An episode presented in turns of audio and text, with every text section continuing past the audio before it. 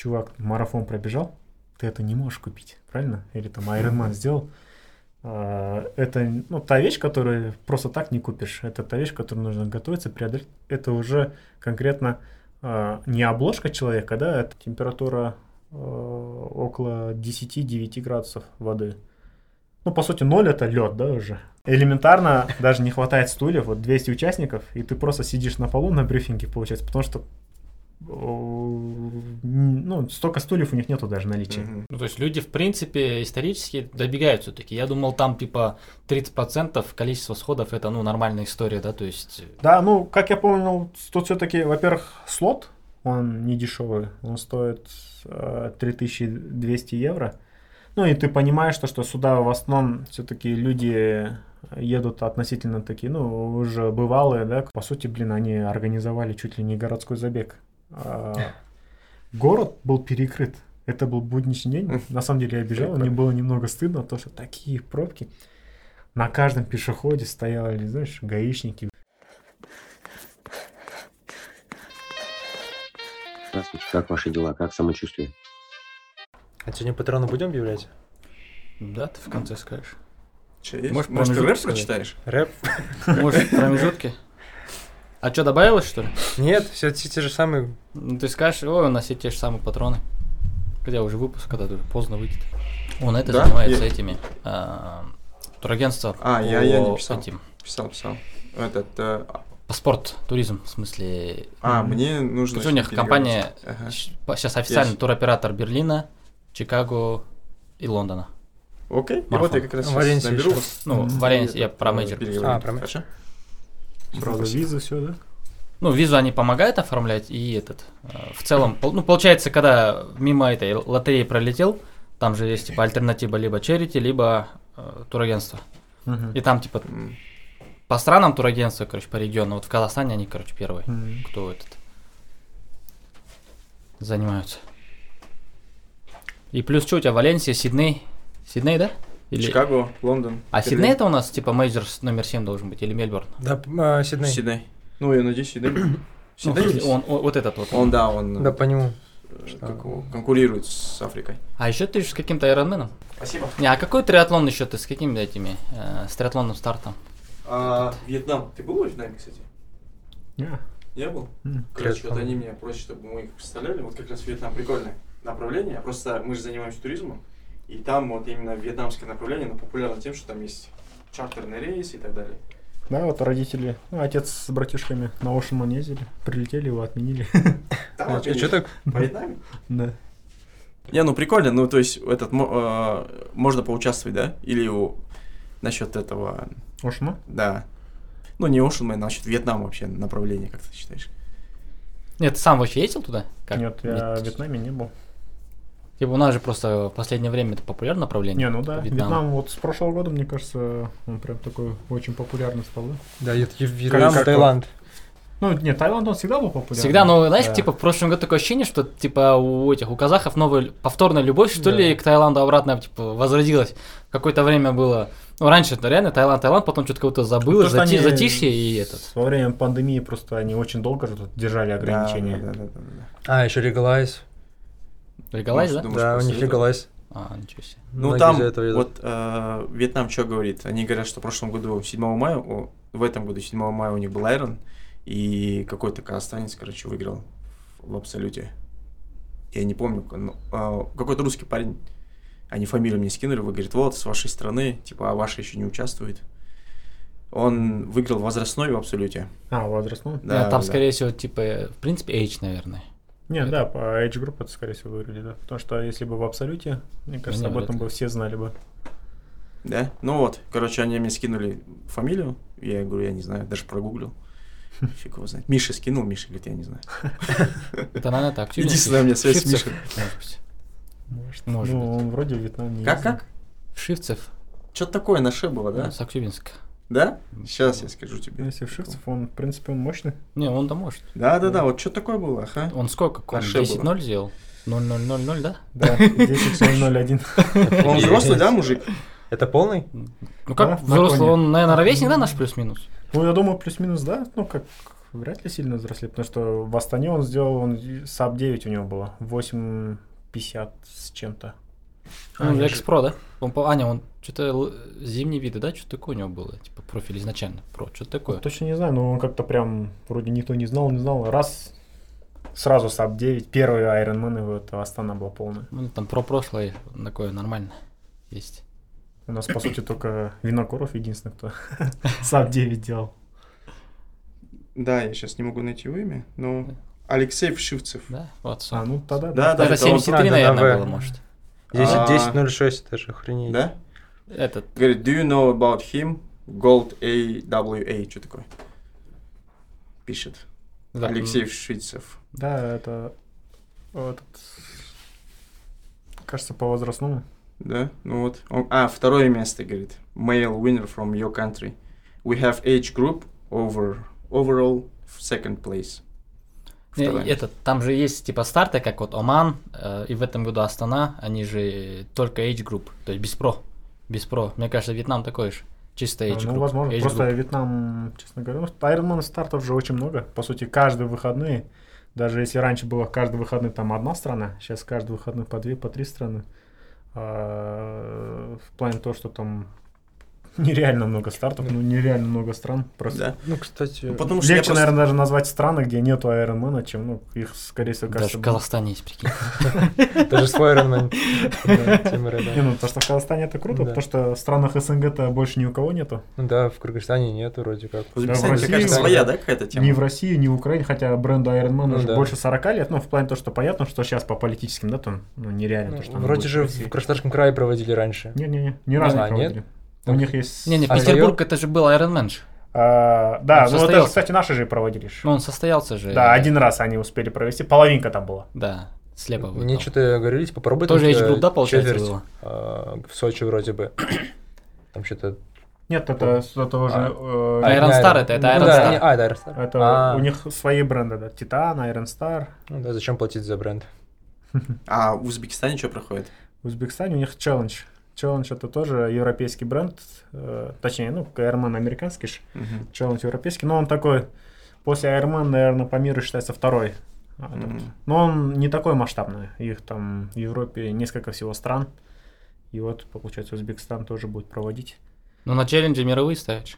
ну, Кстати, Challenge, кстати, на самом деле, в том-то дело, то, что он вроде бы не так много его, но, кстати, вот, да, в Австрии, который проходит, Challenge Road, да, э, там трасса почти полтора тысячи набора метров, да, ну, как бы не плоский велоэтап, но там всегда практически, ну, уже два раза мировой рекорд там обновлялся. Фродено тоже в роте, да, получается, делал? Да, Мировой? он в 2000 На роте, в роте. 2016 там. Да, ну он же все равно как мировой до сих пор идет там. Нет, он тогда 7.35 э, рекорд поставил, потом рекорд, не помню где, где-то обновили. А, и вот, насколько я помню, вот последнюю вот неделю назад, ну, Нет, две недели назад. Там просто то, что обновили, Брюменфельд, это же там велоэтап, короче, короткий был. Из-за этого его не А, считают. ну, возможно. Адам Васановать, короче. Вот то, что этот э, Дитлев сделал, там, по-моему, 5 секунд или 6 секунд разницы, кажется, Ну, между ними. Ну, типа, это зато с какого-то времени, типа, самое быстрое. там, нет, да, того. тут просто в плане то, что всегда удивляет то, что он такой, ну, не плоский старт, да, то, что полтора тысячи все-таки это такой нормальный набор на велоэтапе. А, видимо, там все хорошо разгоняются. Мне кажется, сама трасса, она очень так удобно холмистая, да, наверное, который ты набор набрал, хороший спуск. Ну, На следующий год у нас очень много, кстати, из Казахстана туда слот Ну, выиграли. Марафон 2.35 глупят потом. Ну, капец. Не, ну марафон, в принципе, во всех айронманах уже беговой этап, везде он плоский.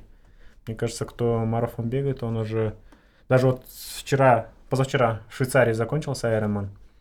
А, там 2200 велоэтап набор. Ну, такой Швейцария же, она же горная. Я посмотрел профики, там кто-то из голландцев, кажется, выиграл. 8.05 в абсолюте первое место. Мгм. Ну, в плане того, что там уже профики на таком уровне, что, мне кажется, им уже набор, не набор, плоский, не плоский. они- Мы же отбитые. Да, там кона, ну, и набор, и жара, и влажность, и все остальное, да? Всё есть. 7 сколько? 7.40 в прошлом году вот первое место было. Они Ничего себе. а, прям... А, это Идановский, да, результат? то, Что? Да, ну в плане то, что этот буквально не так давно из 8 на коне вышли, рекорд обновили, да, там 7.58, а там буквально там 6-7 лет назад первое место было 8.02 или 8.03, а уже прям разрыв все больше, больше, больше, больше. Мгм. Офигеть. Ну все, у нас прогревчик пошел. Нормально, да, вроде включились, разговор. Можем начинать. Все, освоились. Всем привет. Подкаст «Первая дорожка». Сегодня у нас в гостях Галм Живой Старк Чувашев. Кстати, бизнесмен, спортсмен-любитель, триатлонист, ультрамарафонец,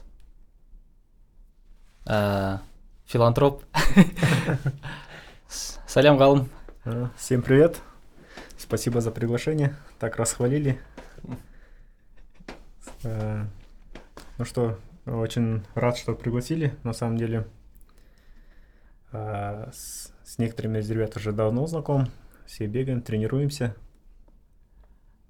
Да, и как раз мы вот до этого да, разговаривали про триатлон, наверное, и ну вот можно как раз хотелось бы на самом деле очень много достижений у тебя, я думаю, как вообще как для Казахстана, да, скажем, для такой страны, которая с одной стороны спортивна, но в циклических видах все-таки мы еще не так преуспели, и как бы любительский спорт он все-таки двигает именно, ну, за счет любителей, по идее, про должно продвигаться, да, но насколько это будет, мы еще не знаем, ну, насколько это результат даст, но эффект именно на массы все-таки, да, вот любители, которые сейчас занимаются спортом, то, что вот а, делают, то, что ты делаешь, а, как бы принимаешь вызовы, выполняешь их, вот, и хотелось бы сказать, что Галом участвовал чемпионат, на чемпионате мира по триатлону, по Айронмену, а, в, в Коне, на Гавайях.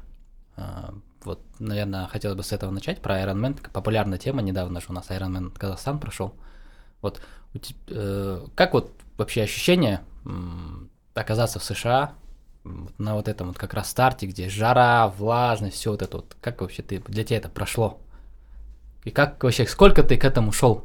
Ты, ты же, у тебя же цель была все-таки туда попасть. Ну, на самом деле, да, на самом деле, Кона, не знаю, я прям такой яркой цели не стал. Мне казалось, что это как-то планы там, не знаю, мне казалось, что к этой цели буду еще очень долго идти, идти. Здесь в Астане получилось слот взять. Ну, в принципе, сколько, 4 года триатлоном занимался, вот на четвертый сезон э, получилось выиграть слот на Кону. Ну, сама Кона, конечно, на самом деле атмосфера очень сильно чувствуется, что это отдельный старт, что это чемпионат мира. При том, что не просто чемпионат мира, а то, что ну, Конор же это же первый старт, в принципе, на Гавайях оттуда триатлон и начался. И вот эта атмосфера, она очень сильно ощущается. Ну и на самом деле, мне кажется, психологически вот участие в таких именно на чемпионатах мира, она очень сильно заряжает. Потому что после Кона я заметил, если обычно после любого айронмана или марафона, ну, после любого сложного старта, начинаешь расслабляться, там думаешь, ой, все, я сделал, там, особенно после первого айронмана, там, пару недель вообще никаких тренировок, ну, ты думаешь, можно там, там пиво попить, там мясо поесть, там, ну, и все остальное, никакой диеты, ничего. А после кона я заметил, что он такой, наоборот, заряжает, Мотивация была. да, потому что ты там, как сказать, на, на других стартах все равно ж всегда же даже вот, э, любые мейджорсы, марафоны, все остальное, ты всегда видишь там какая-то небольшая группа элиты, и там 99% это прям явные любители, там бывают и люди там ну, с явным излишним весом, да, ты думаешь, блин, как этот чувак добежит? И ты понимаешь, такой- то, что вроде бы старт такой масштабный, крутой, но ты ощущаешь, что здесь очень много любителей. А чемпионат мира все-таки там ты понимаешь, что, что люди прошли отбор, и то, что здесь там проходных новичков, ну, практически абсолютно никого нету, то, что здесь все там расслабиться не дадут, здесь не получится там пачками обгонять людей. Здесь будь здоров, там хотя бы в середине там таблицы оказаться, да, там из 2500 участников. Мгм. Поэтому А как вообще попасть на кону? Ну, мисс, вообще, это же чемпионат мира Да, получается. на как- кону, на кону э, каждый старт Ironman, они определенное количество слотов на каждую возрастную группу разделяют. По сути, чаще По миру, всего... да, который идут? Да, Ага. по миру. И каждый старт обычно там что-то около 30-50 слотов, в зависимости от популярности старта и от количества участников. А, И по эти же слоты, получается, если образно говоря, там 30 слотов дали на старт, они их распределяют по возрастным группам, тоже смотрят на количество. Например, какие-то возрастные группы там бывает там всего лишь 10 человек, а какие-то возрастные группы, например, как моя, это очень популярно, да, там э, с 30-35. Э, Там у нас всегда обычно, ну, ну, даже в той же Астане нас было там, если не ошибаюсь, около 300 человек. Это почти половина участников была моя возрастная группа. И плюс там следующая, там, 35-40. Если их добавить, мы уже были, нас было большинство. И на всех остальных было поменьше, на наших было побольше. И, в принципе, за счет количества получилось зацепиться за слот. Ну, в плане то, что за слот всегда идет такая ну, очень, можно сказать, даже там прям ноздря ноздрю, да, там секунда в секунду очень много людей, потому что хотят туда попасть. То есть там получается по квотам как-то, как в Лондоне на лотерее или по-другому? Там вот на каждую, на каждый старт они, получается, определенное количество слотов изначально. То есть не по регионам недели, да, как э, на major, по некотор- некоторых? Нет, нет. Нет, там- здесь не по регионам, здесь... А, э, по- только возрастная, да, и все. Да, по, по возрастным, получается, организаторам дают вот там определенное количество слотов, и получается, организаторы уже, э, как я понял, по возрастным категориям, потому что каждый старт же не знает же, сколько людей будет на возрастных, да, там у кого-то может быть там а, в категории 65-70 один участник, да, а Мгм. где-то может быть там на, в той же категории там 10 участников. И получается, где один, там, ну, может там даже и слота не быть, а может быть один слот. А, прикольно. Ну, Это по всему миру получается. Да, это и Сочи, они, да? задача, да, вот 2500 участников со всего мира ну, Собрать. собрать. Ну это представьте, это, короче же, по сути, как бы Ironman, американцы, это все же маркетинг, крутая штука, да, то есть Да, они да. продают, я как понимаю, они продают франшизу тебе и говорят, вот ты франшизу покупаешь, ты проводишь старт, а потом сможешь э, за счет вот этого э, возможности участвовать в чемпионате мира на коне, привлекать людей, потому что они участвуют, у тебя уже гарантированно там какие-то участники будут получать слоты. Но вот у меня вопрос вот такой. Хорошо, ну вот слоты выделили, вот и говорят, вот Галом ты там занял там третье место возрастное условно, да, допустим, и вот ты получаешь слот, типа надо прийти и сразу выкупить. Если ты типа вот на месте не выкупаешь, там, ну, агримент там не подписываешь, еще что-то, тебе говорят, тогда слот типа пролетает, да, вот так работает? Да-да-да, там получается, только во время пандемии это было онлайн, а так у них всегда а, на следующий день, когда идет награждение, там, ну, Абсолют, э, Age Group, и в это время идет сразу розыгрыш, ну, слота, получается, по всем возрастным категориям, они фамилию называют, если ты готов, ты должен сразу же на моменте там же оплачиваешь. У тебя должен быть паспорт, у тебя должны быть на карте деньги, получается, при том, что если там обычный слот на Ironman стоит в районе там 700 евро плюс-минус, да, там, а, то на кон он стоит 1250 Охренеть. долларов. И ты должен покупать сразу, моментально, получается. То Если там ты... терминал стоит, и ты там карточкой. Онлайн, получается, там сразу же на ноутбуке все А. твои данные, ты с паспортом подходишь, подтверждаешь, ну, ведущий приглашает, типа, будешь брать? Ты говоришь, да, тогда сразу. Ну, на самом деле, никто практически не отказывается. Ну, то есть представь, да, насколько люди вот заряжены в плане, то, что они сразу покупают, след за стартом сразу покупают. Потому что, на самом деле, слоты на Ironman, они очень много иностранцев она притягивает, потому что и при том, что именно, мне кажется, сила тут даже не то, что чемпионат мира, а именно коны. Потому что, а, например, Ницца, да? Ну, в этом году они чемпионат мира будут в Ницце проводить. Не в коне А, проводить? Нет, они теперь решили... Раньше этот, в пандемии просто людей сильно много набралось. а, Два раза а, чемпионат мира не проводился, и там, получается, количество участников было 5000, обычно 2500. И сделали два старта, получается. В четверг был женский финал, Мгм. примерно 2,5 тысячи участников было. И в субботу мужской был тоже. И местные жители, как я понял, ну, как я слышал по новостям, э, ну, были возмущены, то, что, типа, ну, два раза, типа, ребята, это слишком много. Они, на самом деле, на Гавайях, они очень сильно переживают за счет климата, за счет э, природы. И тут, получается, наплыв людей сильно большой был, и мне кажется, это немного местных начало раздражать. И решили все равно один раз проводить, но теперь решили делать как?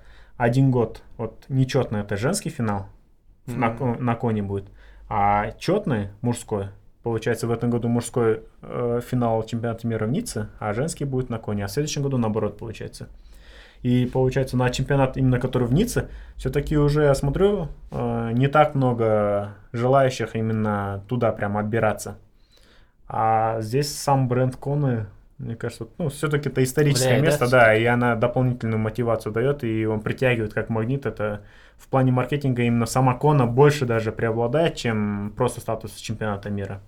Мне кажется, да, там Да, вообще да. кажется, типа, что это чемпионат мира, особо не это. Там главное вот именно слово кон. Там, кажется, больше притронуться вот к истории самого движения. Ведь надо еще понимать, что помимо стоимости слота попасть в принципе на Гавайи это очень, очень-очень, да, прилично. кстати, чек, чек Деньги. скажи, Да? какой Есть по вышел? чеку можешь примерно А, А, ну, сказать. билет обошелся в миллион тенге вышло. Номера, так как Астана, у нас, получается, у нас еще в Астане, когда мы слот выиграли, там до Кона оставалось что-то чуть больше 40 дней всего лишь. Получается, А, он же с опозданием еще, да, был? А, Что такое, да, было? Нет, просто в плане того, что Астана по календарю, получается, мы э, после нас еще в двух странах проводился, получается, Iron Man. Мы одни из последних, где разыгрывался этот э, слот. Мгм. И получается уже, ну, по сути, из 5000 участников, да, в Астане где-то около 40 слотов разыграли. И, может, в следующих двух странах еще, грубо говоря, там по 40-50 слотов, ну, 140-150 слотов последние разыграли за последние две недели. А, получается, уже там 90% людей, они уже все забили, гостиницы забили, там билеты все выкупили. А Кона это на самом деле небольшой а, населенный этот остров. А, Это там рядом есть Ганалула, там, там насколько я помню, двух миллионов или полтора миллиона населения. А Кона, там местного населения всего лишь, если не ошибаюсь, в Википедии написано было 15 тысяч человек. Ну, О. по сути, там очень мало гостиниц.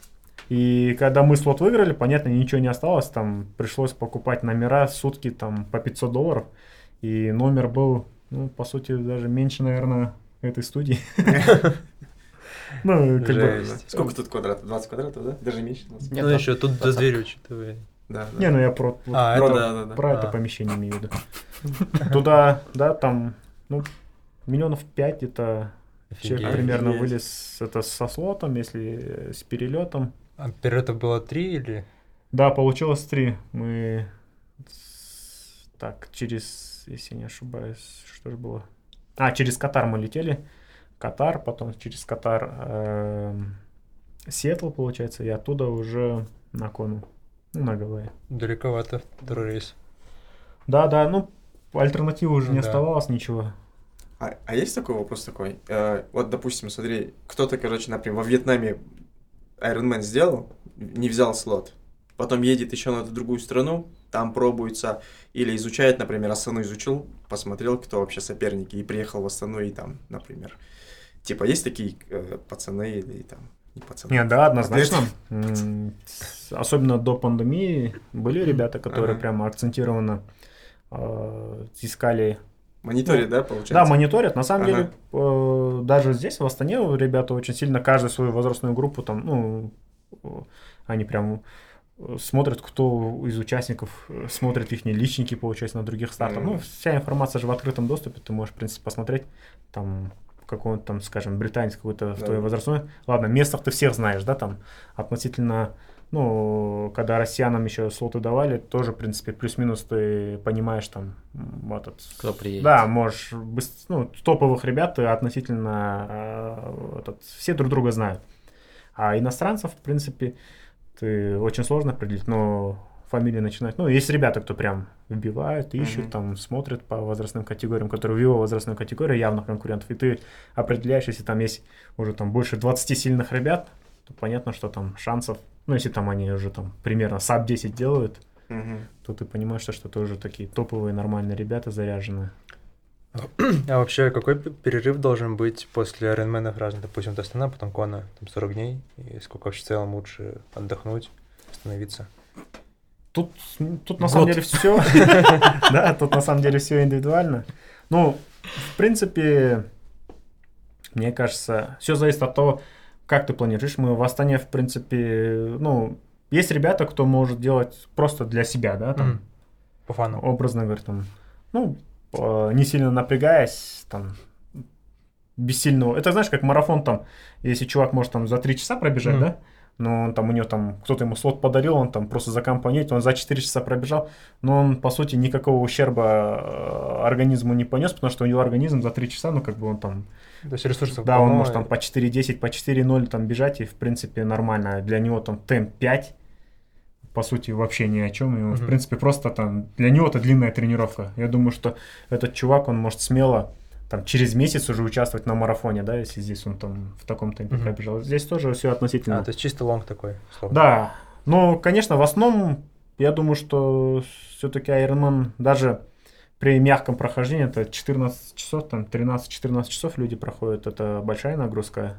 Ну, для новичков, любителей, я думаю, год один старт, Мгм. это оптимально, потому что, э, ну, у нас как, например, ты должен, прежде чем делать полный, хотя бы одну половинку сделать. Ну, как в Мгм. марафоне тоже, если чем, Ну да. когда ты марафон бегаешь, ты должен хотя бы там сразу. быструю половинку, там, 21 км пробежал, после этого уже ты нарабатываешь тренировки. и Да, там- сразу как-то перебор будет.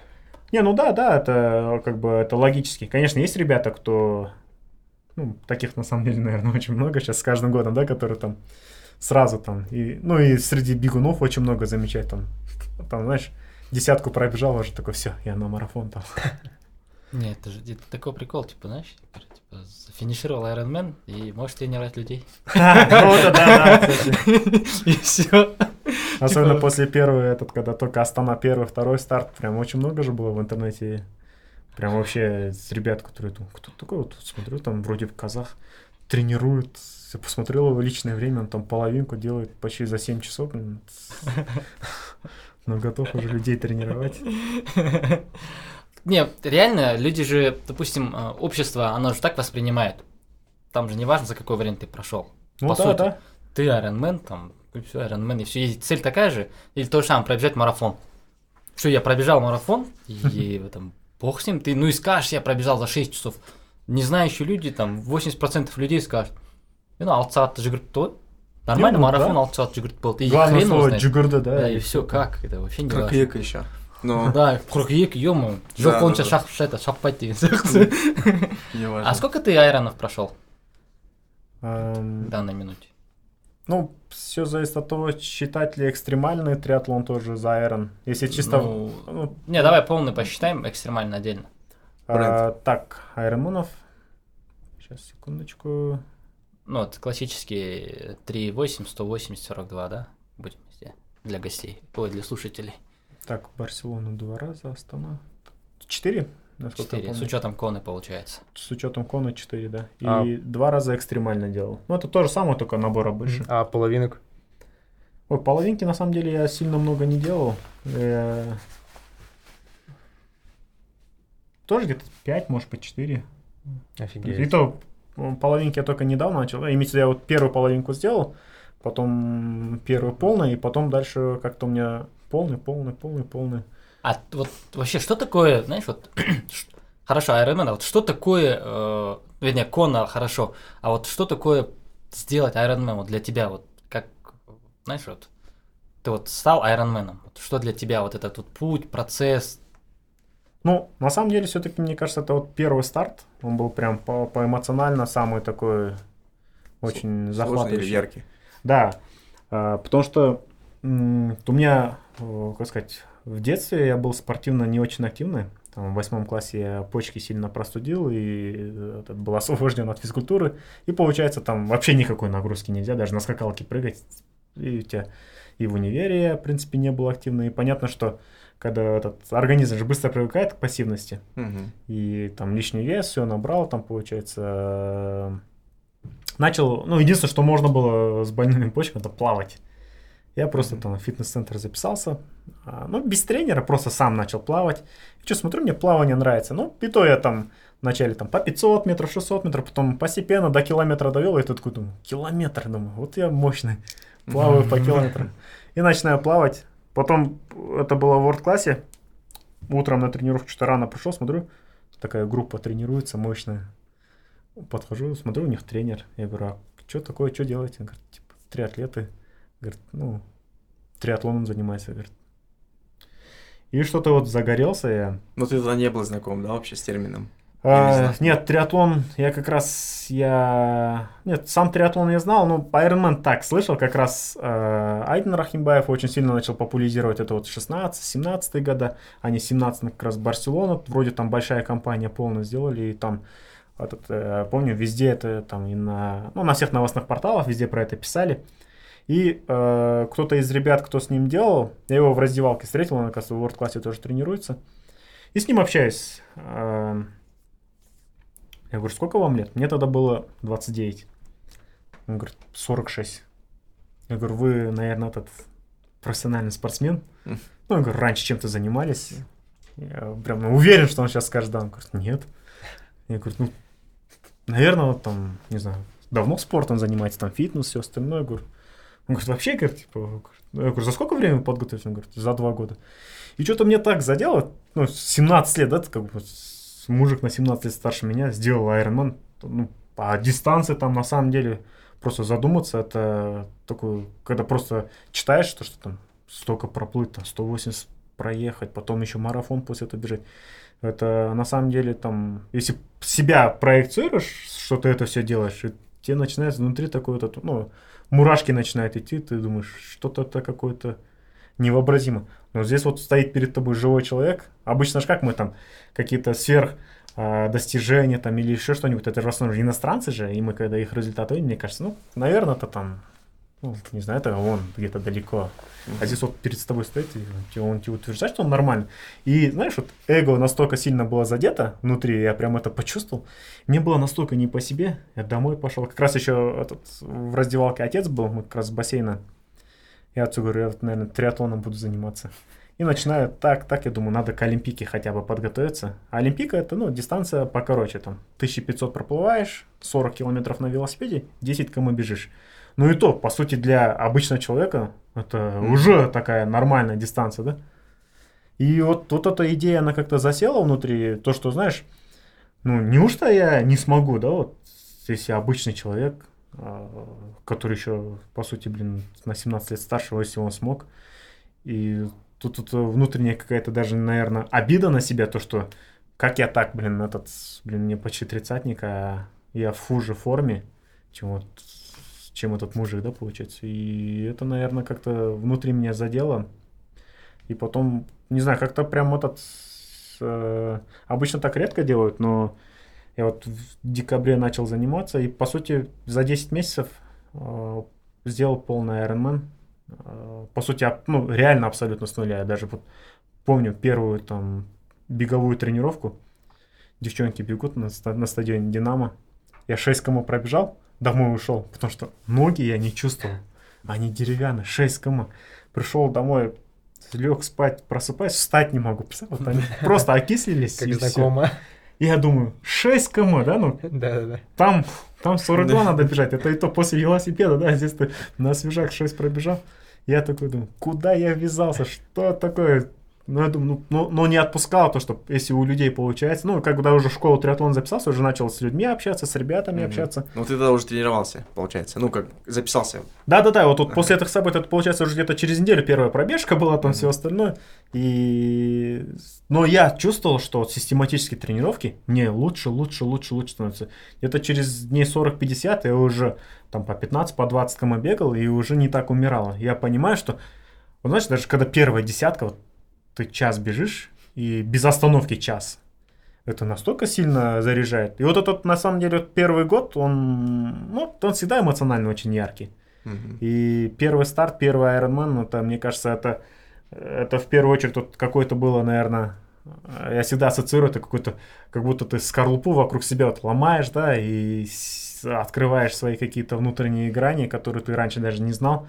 И вот после этого подумал, блин, а реально, оказывается, я могу это делать? И после этого а, какой-то, наверное, ну, внутренняя какая-то вот мотивация проснулась, и после этого я понял, что а почему бы там не попробовать что-то и поинтереснее делать, что-то и получше, и дальше уже как-то из года в год, ну, пошло дальше. То есть, получается, ты сразу пришел в Ironman без там, бега, ну, там, с плавания было, но... Ну, да, ну, плавание, честно говоря, даже, блин, не знаю, очень, я же говорю, там я километр, ну, Да, да. Хотя к тому моменту я уже почти два плавал, где-то 1800, вот до двух я думал, там, типа, вот сейчас два сделаю, будет классно. Но на самом деле, все-таки из-за того, что систематически я на плавание сам ходил, плавал, Мгм. все-таки какая-то, ну, база, видимо, вырабатывалась. Просто мне не хватало тренера, который заставил меня один раз, потому что на первую тренировку, когда я пришел, мы проплыли 2800.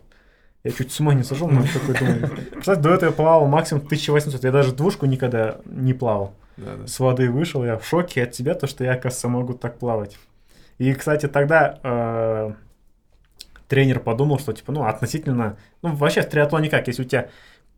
Ты умеешь плавать, уже полдела есть, потому что, ну, как бы велосипед и бег, ему научиться легче, чем плавание получается. Потому что если человек не умеет плавать, насколько бы он сильно не бежал и не катал, да, э, он просто утонет. да, он просто утонет, ну, он просто не доплывет, получается. Потому что очень много ребят я видел, кто даже на половинках вроде бы готовился, готовился. Даже, знаешь, а, у многих ребят вот старт открытой воды, а, он прям психологически вот это прям чувствуется. Они в бассейне могут и там и двушку, и трешку, да, а вот 1900 с- в открытой воде у них какая-то паника начинается. Ну, много знакомых ребят, если тренировался, кто именно Мгм. на водном этапе, они сходили. Он же, по, по сути, самый сложный, морально и физически. То есть, м, пробежать легче, как, как будто бы для сердца, Не, ну чем да. про- проплыть. Здесь все-таки, например, когда ты бежишь, ну, даже бывает там, окей, вот этот, ты можешь там записаться на дистанцию, на которую не готов. Но в беге ты же можешь и пойти, Да. да, а в плавании ты, по сути, не можешь остановиться. Либо ты плывешь, либо ты тонешь, ну, либо Да. ты сдаешь, да. Ну и паника, то, что ты... Нету Да, опоры, нету Еще волны дополнительно. Да, да, да, это все-таки плавание для человека такое немного неестественное состояние. И мне кажется, вот в этом очень много там, ну, Мгм. таких подсознательных, мне кажется, моментов зарыто.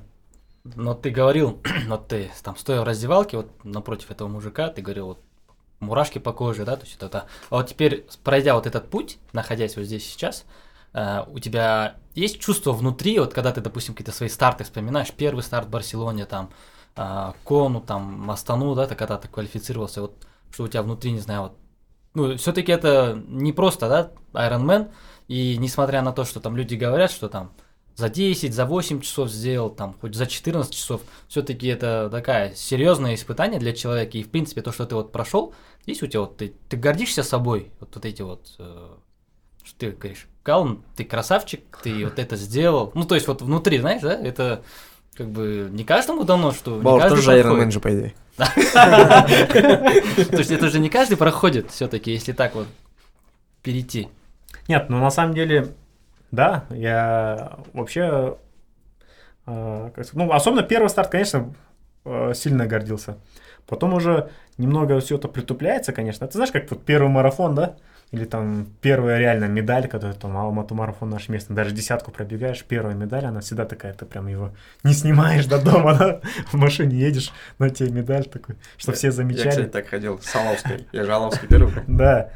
А потом уже, когда там уже, там уже 10-15 медалей собираешь, ты как-то, ну, вроде Медали, бы медали. даже круто. Там уже там какие-то эмоционально, там уже там э, десятку sub, там sub 40, да, ты чувствуешь там, или марафон sub 3. Вот этот моменты, да, а когда там уже там 3.15, там все остальное, ты как-то не сильно воспринимаешь. Но на самом деле, да, нужно все-таки гордиться всеми достижениями. И сейчас я уже в привычку входит, ну, я понимаю, что это вот, наверное, особенно после Коны. Потому что Кона такая, блин, нестандартный старт, очень жарко, очень влажно и этот и вообще не плоско. Ну, в плане того, что он такой прям нестандартный Ironman. А то, что когда Кона нормально преодолел, да, и, в принципе, относительно для любителей время неплохое получилось, э, не после финиша, ну, при том, что там все намазолилось, обувь вообще там все в каша внутри, там этот, носки уже после финиша не могу снять, потому что все от этой крови, мозоли, все прилипло. И вот эти замочки все натерло. Но я помню, вот в номер пришел, я прям чувствую, что доволен. То, что я не сдался, то, что не поймал судороги, да, то, что выдержал эту жару и пришел. И в то же время, как сказать, а, я реально кайфанул от старта. Вот я потом после финиша этот, фотки, когда вы- выкупаешь, смотрю на всех фотографиях, блин, практически улыбаюсь. И мне это прям так понравилось, то что вот какой-то, наверное, а, психологический вот этот прошел. Знаешь, раньше, если проходил старт, ты там стиснул зубы, да, а сейчас получаешь прям кайф, и после финиша, после кона, наверное, прям очень сильно я прочувствовал этот момент, то, что то, что, что это по-настоящему что-то крутое. Мгм. То, что э, я сделал это, и мне это понравилось. И то, что главное, то, что я не выдохся и сделал это именно так, как я планировал. Хорошо. Ну, в плане то, что эмоционально и физически, когда ты прям все отдал и выложился классно, и ты почувствовал, что ну, на сегодня ты бы вряд ли смог бы лучше. Вот, ну, имеется в виду, сам себе говоришь, что, что э, когда ты прям по-настоящему работу сделал, да? Мгм. И да, на самом деле сейчас уже после этого от всех стартов я чувствую вот это, даже от мелких стартов, а, где я по-настоящему, даже тут, когда в этом, в Копчегае недавно проходил там спринт и Олимпика, я, кстати, первый раз на этой Олимпике участвовал после пяти лет, хотя готовился к Олимпике, так и, оказывается, ни разу на Олимпике не участвовал. Гештальт закрыт? Да, теперь первая Олимпика был. И прям кайфанул, и почувствовал, что уже оценка, ну, удовлетвор... самоудовлетворенность уже от каждого старта все лучше и лучше. А то у тебя как бывает, обычно там что-то большое сделал, уже начинаешь мелкие старты, там типа, ой, там, Мгм. там, особенно, как сказать, а, кто марафон пробежал, бывает там ребята там даже за 5 часов пробегает, я говорю, ты, блин, на полумарафон запишись, нормально пробегись, хотя бы из двух часов начинай выходить полумарафон. Ой, типа, что мне 21 бегать? Я же 42 бегал. Нет, я снова на 42 запишусь, да? Ну, ну, как бы да. А, потому что человек думает, здесь дистанция меньше. Ну, даже не то, что он думает, что скажут другие, да, чаще всего. Как бы тебе очень важна чужая оценка. А когда ты уже этот момент перерастаешь, ты уже начинаешь получать удовольствие, мне кажется, от всех стартов, от любых, да, вот где ты, где ты реально, ты сам знаешь, то, что я здесь поработал, хоть даже на 5 км там забег, или там а, какой-нибудь триатлон спринт в помещении там, или там даже очень быстрые. Ты преисполнился, да, получается?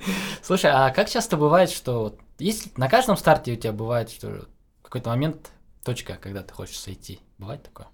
У меня накануне всегда, вот, когда я знаю, что утром, да, вот даже э, перед э, каждым вот ночью, когда, ну, вот уже все, ты все сложил, там, велосипед, все сдал, получается, и ты должен сейчас пораньше лечь спать, я думаю, что я потерял, типа, блин, блин, и ты понимаешь, что, что да, ты уже э, неоднократно эту дистанцию проходил, думаешь, блин, это так долго, типа, начинаешь, блин, ну, по сути, все эти цифры начинают говорить, и ты думаешь, а, а этот, не знаю, у меня всегда вот это думаешь, а вдруг завтра организатор, организатор отменит, и ты думаешь, и ты думаешь, будешь ли ты рад, Да. или ты огорчишься, и ты на самом деле честно не можешь ответить, думаешь, ну, а, вроде бы столько готовился и столько старался, Мгм. и иногда этот, ну, как сказать, такая слабина иногда допускает, ты думаешь, блин, типа, а вдруг сейчас все отменится, и не будет ничего, типа, просто можно пиво попить, посидеть, сказать, типа, ну, блин, отменили. Надежда есть, да? Да, подсознательно где-то. Не, ну потом уже понимаешь, что столько сил, столько, ну, тех же денег, да, там, сюда прилетел, там, блин, все это сделал, столько тренировок, столько времени, столько выходных было убито. И то, что это, ну, краткосрочно, конечно, ты сейчас можешь, там, тебе будет прикольно, а потом ты думаешь, ну, это в долгосроке это будет тебя злить, что, блин, а почему я не сделал? Ну да. А если вот, ну вот, мы прошлись по классическому Ironman, и вот как раз затрагивал тему экстремального триатлона. То есть, ну, я знаю, что ты участвовал в экстремальном триатлоне Кельтман. Ну, вот Кельтман для слушателей, да, это у нас один из самых сложных а, экстремальных триатлонов. То есть это плавание. Тут я что тут данные, читает. данные, да, 3-4 Ага. километра. Так, велоэтап 202 и горный марафон 42 километра. Это проходит в Шотландии, я так понимаю. Да, это в Шотландии. И Кельтман, на самом деле, он один из самых холодных водных этапов. Наверное, холоднее может быть только есть экстремальный триатлон в Аляске.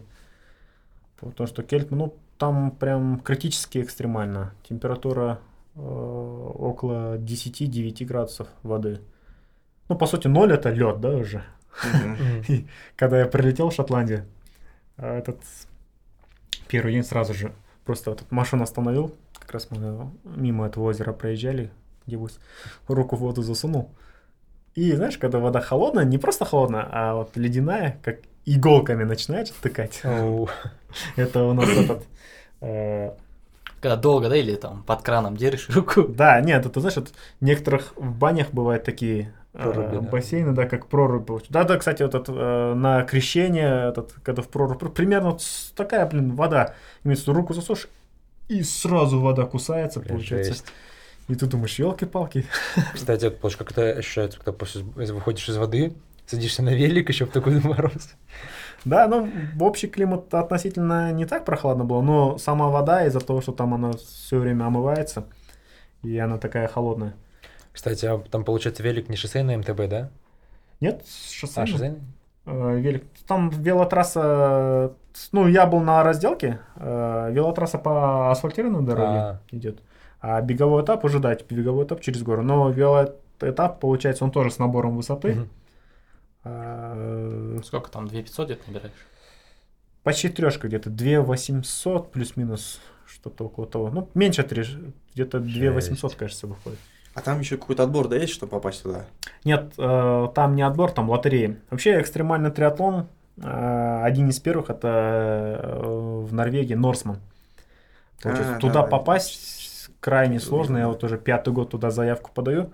Там всегда на один слот примерно 20-25 участников, получается, претендуют. И, ну, вероятность 4-5% то, что ты выиграешь. Мгм. И ну, он настолько престижный стал. На самом деле, э, он, наверное, как в Ironman Кона, потому что это первый экстремальный, Мгм. и все хотят на этот Норсман. Хотя тот же Суисман, тот же, ну, тот же Кельтман, на самом деле, плюс-минус э, по- очень похож, я думаю, потому что Норсман всех привлекал именно холодной водой.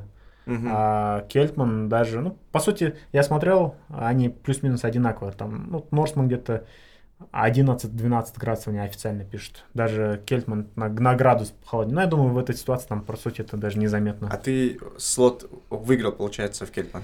Да, заявку подаешь, Ага. э, лотерея. Сейчас, э, ну, с каждым годом, кстати, из-за того, что Ironman становится все популярнее, мне кажется, из-за того, что триатлета все больше и больше, э, экстремальные старты, ощущается, что на них нагрузки все больше и людей Мгм. все больше.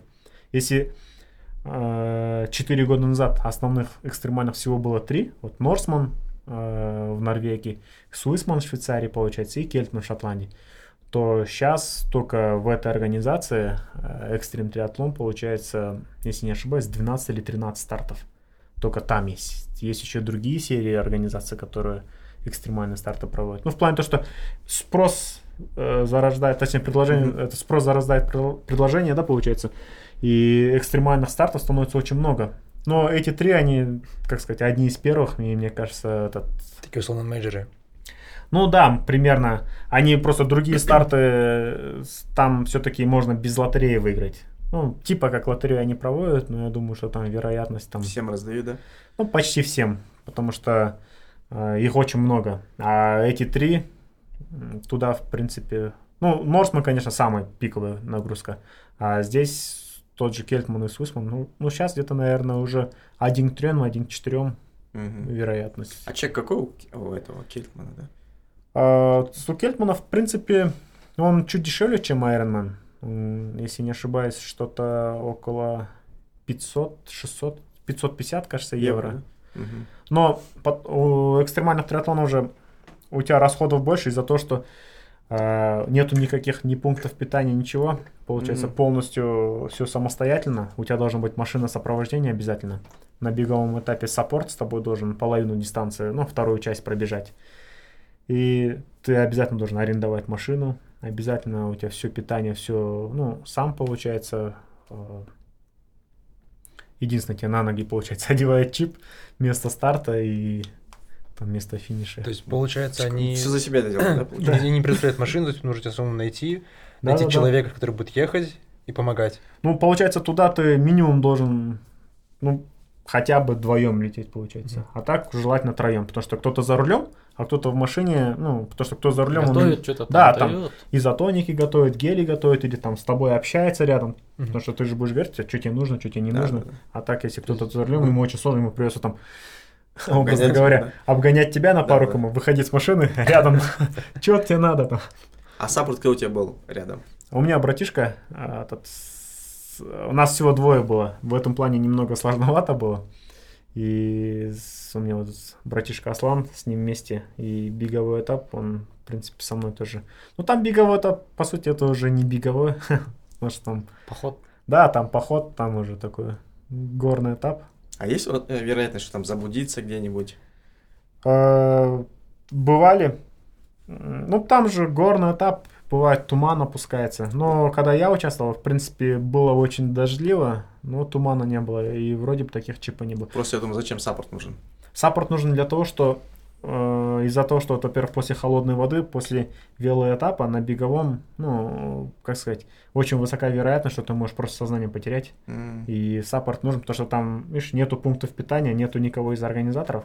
И если ты сознание потерял, хотя бы support, чтобы он там помощь позвал. Потому что, ну, а так ты можешь просто там А лежать. Вообще орги чем занимается там? Типа, Толку от них. Ну, организаторы, они, у них основная фишка, они транзитную зону контролируют, получается. Мгм. И общее там, ну, на велоэтапе где-то в двух точках они еще присутствовали, где был непонятный поворот, чтобы там человек стоял, типа, тебе туда. мгм. И, ну, на плавательном, понятно, там организаторы еще присутствуют. Да и все, в принципе, да. На самом деле, у Кельтмана, ой, то есть, да, у Кельтмана там вообще организаторы фотографии, если посмотришь, они, знаешь, это больше похоже на ребят из этих, знаешь же, острые козырьки. Все такие. И вообще, сами организаторы, у них, знаешь, брифинг, э, вообще старт проходит в городке, население этого городка, если, например, на коне там, типа, 14 тысяч, это, типа, мало, здесь их там 120 человек. А, Аул просто. Да, и там у них э, есть центральный такой, типа как, ну как дом приемов, наверное, как у Ага. нас, да. И там у эле- элементарно даже не хватает стульев, вот 200 участников, и ты просто сидишь на полу на брифинге, получается, потому что н- ну, столько стульев у них нету даже наличия. Мгм. Раз в год только столько людей приезжает, приезжает и покупать новый. Так себе идея. А, Кстати, такой вопрос. А, Когда я смотрел э, результаты а, на этом забеге, у тебя почему-то стоял DSQ. Хотя ты пробежал за 15 часов. Да, вначале у меня все нормально, но там, короче, у них на беговом этапе очень строго было, знаешь, они, э, у них есть восемь, этот, на, если не ошибаюсь, в 18 километре бегового этапа э, всю экипировку проверяют они, А. получается. И мы допустили ошибку, у нас были э, этот, штаны не заклеенными швами, Заклеенный получается. даже, да. И на тот момент, короче, они сказали, типа, окей, типа, добежать можешь, Мгм. но этот... э, Нет, на тот момент, короче, все нормально было. А потом уже, когда, даже когда финишнули, общий результат, все, там, этот, э, там у них есть синяя футболка, белая футболка по, ну, по временным этапам. Мгм. И мне на синюю там, ну, чуть-чуть не хватило по времени, я белую забрал все официально. А потом уже, когда прилетел, я понял, что этот именно вот из-за того, что этих штанов у меня, ну, то, что, короче, по регламенту Короче, а, не соответствовали. Да, не соответствовал. Они мне этот, типа, как ты сказал? Просто не читал. DSQ. Да. Это С просто ты единственный человек, кто вот стоит с таким Да, статусом. да, да, то- ну там всего 200 участников, Ну да. и по сути э, из-за этого я к следующему году хочу обратно нормально вернуться. А- Алиш, короче, нарыл, да? Да. Да. Там, короче, смотри, получается, все, время с 19 года вроде бы, ну, по крайней мере, то, что самое свежее, там только было два казахстанца. Ты и еще Руслан. ну, Руслан, да. Да, мы в прошлом году вместе должны были ехать, я слот выиграл, а, но вот как раз после пандемии с визами немного строговато было, и а, этот, ему визу дали, а мне отказали, получается. А, Они у тебя диски увидели просто. Он что-то там нарушил. И, э, ну, организаторы мне навстречу пошли, и мне слот на этот год, они, ну, на следующий год, получается, 24 на 20, да, ну, хотели на 23 но из-за Сахара МДС просто там сильно близко было, они в начале июня проводятся, а здесь в начале мая я только домой прилетаю, я понимаю, что, ну, если хочу нормально подготовиться, то... Ну да, еще не установился. Да, я попросил, говорю, на 24 возможно, и я теперь хочу официально нормально закрыть эту Ага. тематику. Ну и вообще я хотел туда вернуться, чтобы эту синюю футболку забрать, потому что на Кельтмане еще, вот ты говоришь, организаторы что они делают? Они даже медали не дают на финише. Да? Да, там нету медали. На Футболка же есть. GTU? Да, то- только футболка. И футболки два вида получается. Это вот на Норсмане, на Кельтмане у них фишка есть по временным специальным, ну, определенным отрезкам. А, На Норсмане они не по времени, на Норсмане они по количеству участников, не помню, первые 150, кажется, или 160, если не ошибаюсь. Они получают там черную футболку, и все остальные там получают... э, Синюю. Нет, белая, кажется, да. Это, короче, как на. Синюю дали, как дают, Да, да, да. Даже в абсолюте первое место он получает, знаешь, очки. В смысле, очки? Макароны. Ну, Да, очки. Обычно, типа, на... Да, солнцезащитные очки. От Кажется, Рути фирма. так, теперь ты такой вопрос. Куда бабки уходят? Да, а сколько слот стоит? Вот сот стоит это 500 500, евро, да? 550, А, да, если ты же евро переводить. Ну да, и Они там в фунтах. реально, куда деньги уходят тогда? Ну, там всего 200 участников, не такая Ну, Ну, все равно. В принципе, я так считал, там 250, кажется, если не ошибаюсь. В общем, при- ну, они 250 Ага. сотов продают, но так как это, например, когда первый раз я вот на Кельтмане участвовал, у нас с Казахстана трое ребят сот выиграли. Мгм. Ребята оплатили тоже, получается. Но поехал только я один.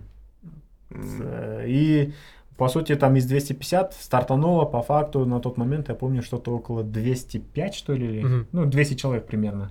Получается, 20% они даже не приезжают. Но суммарно 250 участников, даже по 50, ну, то есть по 500 евро, Ну да, это что-то. 125 тысяч. Ну ты- да. Блин, ну медальку с Китая можно заказать все равно. Ну, это у них фишка такая. Ну да. Они изначально, э, тот же Норсман э, организовывался именно из-за того, что триатлеты, которые устали Мгм. от этих триатлонских стартов, от шума, они сами себе сделали такой немного экстремально. Потом Норсман стал, э, как сказать, снова, ну, то есть Норсман превратился в коммерческий, придумали Кельтман. Говорит, блин, типа, вот эти норвежцы, они тоже, типа, поддались этим, капиталисты стали, короче, мы сделаем свое. Теперь уже Кельтман становится коммерческим. А вообще, там, типа, вот поддержка с- там спонсоров рекламных в плане, там прям видно, что вот какие-то там бренды их поддерживают. Очки, Ну, да? что-то. Мне удивляло то, что у них у всех были абсолютно новые машины салона, Range Rover и Ягуары. Прям вот видно было что-то прям новые машины. Как знакомо. Прикольно. Э, Из брендов, ну там в основном таких прям мировых брендов не, в Ну, основном есть, местные ну, бренды. Ну, то есть маркетинговая составляющая, есть вот я про что хотел сказать, что вот, ну, вот ты говоришь, что там вот Нордсман, они стали, ну, вот, капиталистами условно становятся. То есть, когда ты ездил, ты был какой, 19-й год же был, да? Кельтман, Да, ну? Кельтман тогда еще этот, ну сейчас просто тогда они слоты, в принципе, очень легко давали. Что я же говорю, у нас там трое подавалось, как они все трое выиграли. А сейчас все-таки Кельтман уже он превращается тоже в такой спрос растет, и мне кажется, там уже и с спонсорами, мне кажется, они уже все наладили, потому что он реально постепенно становится именно такой культовый старт. Ну, там все равно аутенти- аутентично все равно, да, по-своему. Мгм. Вот Нет, да, да. а вот, Но организаторы вот эти, они за собой прям вот эту фишку оставили, типа, ты чувствуешь то, что ну, им пофиг, короче. Офигенно. А там есть летальные исходы истории вообще, как часто А, бывает? Там, если не ошибаюсь, где-то, когда шестой раз они проводили, это 15-й год, кажется, или 14-й. А, сразу двое, получается, участников. Они на беговом этапе то ли сорвались с горы, что-то такое. Ну, А. короче, два летальных исхода за один старт сразу было. Ну, по сути, если посудить, например, как организована та же Сахара, за сколько мы были, 37-е, 37-й год, за 37 лет всего два участника, при том, что там каждый раз там по 1800, по 1900 участников, а здесь за один старт, ну, за двоих Мгм. потеряли. Ну, в плане то, что это вот прям ощущается разница по организации. ну, сразу видно, вот как скажешь, им пофиг как-то на все. А вот ты же говоришь, что вторую половину дистанции должен с собой support бежать. То есть это правильно ли думать о том, что support твой должен тоже нормально бегать? Ну, в условности ты такой, да, э, на нормально, как на хорошее время бежишь, соответственно, support Не, ну, если- мешок. Если да, если, если ты там рассчитываешь по-настоящему на хорошее время, ну, на самом деле с европейцами именно в таких стартах очень сложно, мне кажется, мы пока еще а, не доросли, потому что а, там они прям показывают абсолютно какие-то нереальное время, да, результаты, что ты понимаешь, что, что ну, там несколько часов разница уже на беговом этапе. А так, да, однозначно, если ты рассчитываешь прям очень хорошо его сделать, то здесь саппорт должен быть относительно опытный. Кстати, получается, сам представляет машину, потом бежит вторую половину. Или Да, как? поэтому на самом деле должно быть, Три они, человека. да, они рекомендуют двоих, Мгм. получается. А кто, ну, кто за рулем и кто будет беговой этап. потом. Просто, типа, получается, оставляет машину, прибегая, потом возвращается за машиной. Вот, да, Можно. вот в этом и проблема, что типа надо обратно за машину добираться, оттуда, где беговой начался. Братан, есть- ты пока полумарафон сбегай, я сейчас отвезу машину, пункт аренды сдам, оплачу и вернусь. Еще Кельтман проводится он прям к самой какая-то крайняя точка Шотландии, где там... Глухомань, да? Да, там, блин, связь еле ловит. Ни интернета, ничего нормально толком. Ну, это было в 19 наверное, сейчас может получше. Ну, он такой прям чувствуется в этом плане, что... Аутентичный полностью. Да, организаторы, они реально, так, как сказать, они, мне кажется, они просто кайфуют от самого процесса, то, Мгм. что, типа, вот, приезжайте. Не, ну да, так есть, наверное, чем сложнее, тем, типа, наоборот, как лучше. Для некоторых так, наверное, они же не просто так. Вот как вот у тебя появилась в голове, да, идея, ты говоришь, вот, хотя захотелось, хорошо захотелось чего-то там другого, да, ты Iron Man сделал, но все равно вот ты сидишь, сидишь в Казахстане, ты такой, так, что мне еще сделать? И ты так вот начал что-то искать, как это вот Буква получилось? С такая, да? И на С еще.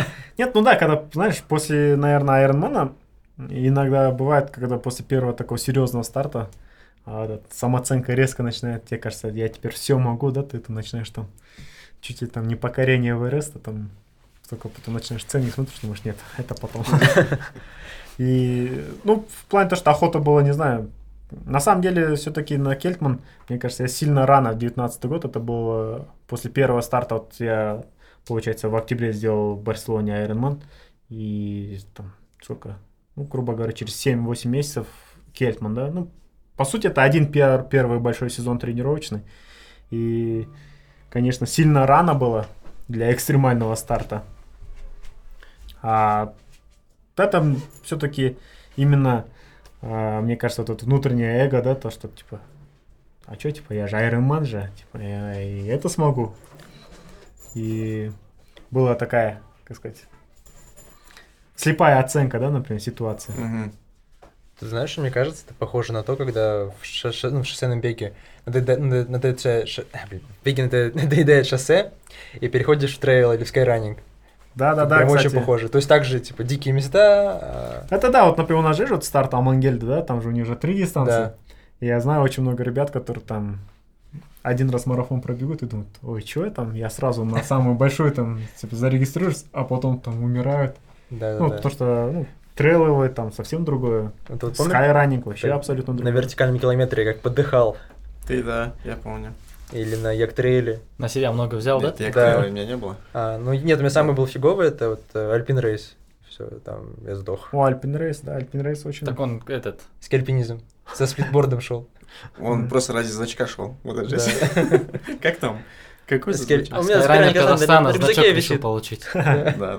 Ну, мне кажется, это все равно, это знаешь, это какой-то этап, ну, как сказать, особенно любительский спорт, мы же все-таки, ну, любители у нас как происходит? Мы, в отличие от профессионала, да, мы все-таки в первую очередь все это делаем же ради эмоций. Да, символизм То, что- такой. Изначально мы, понятно, никаких задач, реальных там конкуренций, ну, ничего не ставим. Это уже потом кто-то из любителей, кто у кого там, а, например, как Руслан Ержанов, да, у него там, например, э, в этом, в Копчегае он ленту сорвал. Всех обогнал, первый прибежал э, на этом, на олимпийской дистанции. Окей. Ну и сейчас он, в принципе, ничем нашим профикам практически не уступает, очень серьезные результаты показывает. По сути, хотя он даже еще сколько? Это еще возраст. На... Еще возраст да, на... да, ему 40 лет, он на 5 лет старше меня. Хотя начинали все вместе, плюс-минус там год разница, может быть. То есть они в абсолюте, да, первое? Да, он в, в этом, в Копчеге он первым был. Там делится, смысле, там делится старт профиков А. отдельно и старт age group, то есть А, возрастных любителей отдельно. Ну, на самом деле, на той же полной дистанции, блин, из профиков, может быть, вшивцев, может, там ему конкуренцию реально составить, Да. да? А других я никого не знаю. Ну, я это и к тому, что то, что, ну, изначально, когда мы начинали, например, э, ты когда любитель, то все-таки в первую очередь эмоционально к этим стартам идешь. И мне кажется, тот момент должен перерасти, когда ты на эмоциях начинаешь там на всякие старты записываться, как у меня был первый Кельтман, ну, Мгм. первый, то есть этот экстремальный, то, что э, это было, как сказать, такой урок, то, что надо Одно за другим, делать. Да, с- то, Потом что- Босфор еще. Ну, Босфор, он все-таки это заплыв. Я после этого из экстремальных у нас мы здесь проводили во время пандемии Алатоумен. А, ну, он такой, там тоже мы на самом деле. У тебя было сколько, две попытки, да, ты делал? Да, первую попытку я после велосипеда что-то себя плохо почувствовал. Э, ну, такое ощущение было, что был простужен. А потом оказалось, что на самом деле, что это мне ну, этот, показалось. Ну, потому что на следующий день мне было вообще прям нормально. И я следующий выходной решил еще раз попробовать, и на второй попытке уже нормально получилось. Вот Ну, рассказал о том, вот что ты сделал, как было. Алатоумен. Ну, Алатоумен, на самом деле, мы что-то сидели-сидели, как раз мы этот, делали с ребятами онлайн Swissman. Ну, онлайн Swissman, мы его просто, там можно было на три разделить, плавательный отдельно, потом в другой день велоэтап и в третий день беговой. Это ковид да был. Это когда ковидный, это так, если не ошибаюсь, 21 год был. Это уже постковид. А. Ну, постковид, да, ну, как бы все еще старты не везде в плане виза, все, ограничений еще очень много было. А, сложно было выезжать за границу. И мы как-то сидели и думаю, ну, как ты знаешь, вот готовишься, как раз Ironman Астана отменили. Да, да, там такое было. Да, они прям за 8 дней до старта. И мы с тренером, я говорю, может, типа, ну, все-таки куда-то эту подготовку надо выплеснуть. Он говорит, давай экстремальную сами сделаем. И тренер у нас, Арсений, он говорит, типа, окей, давай, типа, не проблема. И мы с ним вдвоем начали. А после велоэтапа, ну, там, получается, у нас получалось 3 800 плывем в Копчегае, потом сразу же с Копчегая на велосипед садимся э, до города и сразу дальше, ну, до парка президента, оттуда едем до космостанции, спускаемся, э, и выходило примерно возле Сентая э, 180 километров получалось. И велоэтап Охренеть. получался набор что-то около, близко, если не где-то около 3000. Потом беговой этап мы с Есентая начинали бежать трассу Алматы марафона, только, ну, получается, не полный круг. По Абае, по В обратку, да, в сторону парка обратно. Сисентай в сторону парка, да, ты бежал? в сторону парка президента, да, по Сайна вниз, по Абая. И дальше по э, Сатпаева мы убежали до Теренкура, получается, по Теренкура вверх уже до Медео. И с Медео уходили... а, да, ну, получается, Фурмановка, а, пик Фурмановка, потом, так, что на следующий, кажется, потом идет Башута, А, ага. Панорама э, и пик Чембулачка, получается. А оттуда потом спуск до Талгарска, вот это 3200, получается, перевал. И там был финиш. И у нас, получается, финишный вот этот последний там э, 12 километров, это через 4 пика. Мало по малой кругосветке. Да, да, малая кругосветка. Мы же ходили, а ты был? Не, не было, я же я Окей. отдыхал. И финиш получается на 3200 на Долгаре. Ну, на, вот, на перевале Долгарска. Да, там у нас финиш случился. Ну, вот первый старт мы вместе начали. а после велоэтапа я тренеру чувствую, что, ну, уже когда мы с этого, с космостанции спускались, с погодой нам не свезло, там, на самом деле. Ну, космостанция, она такая же, бывает, этот, в городе тепло, а там может снег идти. И что-то прям очень холодно было, и у меня было ощущение, что я как будто простужен. Я понимаю, что, ну, сейчас беговой этап, если начинать в таком состоянии, как бы ничего хорошего от этого не выйдет. И я тренеру говорю, типа, блин, что-то мне не по себе, может, типа, отменим.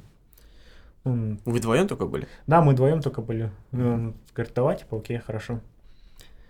И потом уже на следующие выходные, когда я заново хотел повторить, этот тренер простудился, короче. Заразил его? Нет, я был все-таки, оказывается, не простужен, потому что на следующее утро мне было нормально. А, но я все-таки решил в одного попробовать. А тренер а, на беговом этапе с Медео, вот этот, ну, самый сложный этап, он как, саппорт рядом со мной, чтобы вместе. И во второй попытке, в принципе, с погоды, вот как раз на космостанции вообще погода была очень шикарно, тепло. А, И, ну, как сказать, все было идеально в тот Совпало, день, да? да. И все совпало, и, в принципе, получилось. Но это был прям этот... 25 часов, кстати, ушло. Офигеть. И... Кельтман сколько был? Кельтман, Кельтман там, в принципе, что-то около 15 часов. 15-54. Да. Разница. Не, ну правильно, вы маршрут, конечно, выбрали. У тебя, Ну, то есть не было холмов или спусков, у тебя строго вот, ну практически все вверх там. Да, да, да. И именно то, что а, на последние 12 км, да, вот малая кругосветка, она же где-то 12 км расстояние Ты получается. ночью отбежал ее? Да, да, я, я вообще и ночью плавал, я в 3.30 ночи Копчегай э, заплыв начал, Я просто думал, конечно, я думал, что быстрее закончу, я думал, где-то часов 20 уйдет максимум. Я думал, чтобы к ночи закончить и, типа, домой приехать, спать лечь. Поэтому я думал, в 3.30 надо начать.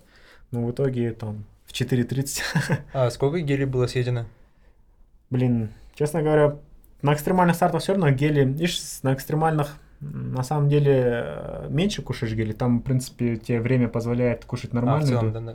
Да, у меня в термосе был куриный бульон, получается, там, с картошкой со всеми. этим. Ну, такой сильно сваренный, получается, чтобы, бывает, картошка, когда уже прямо да, она пюре такая. такая. Да, почти пюре.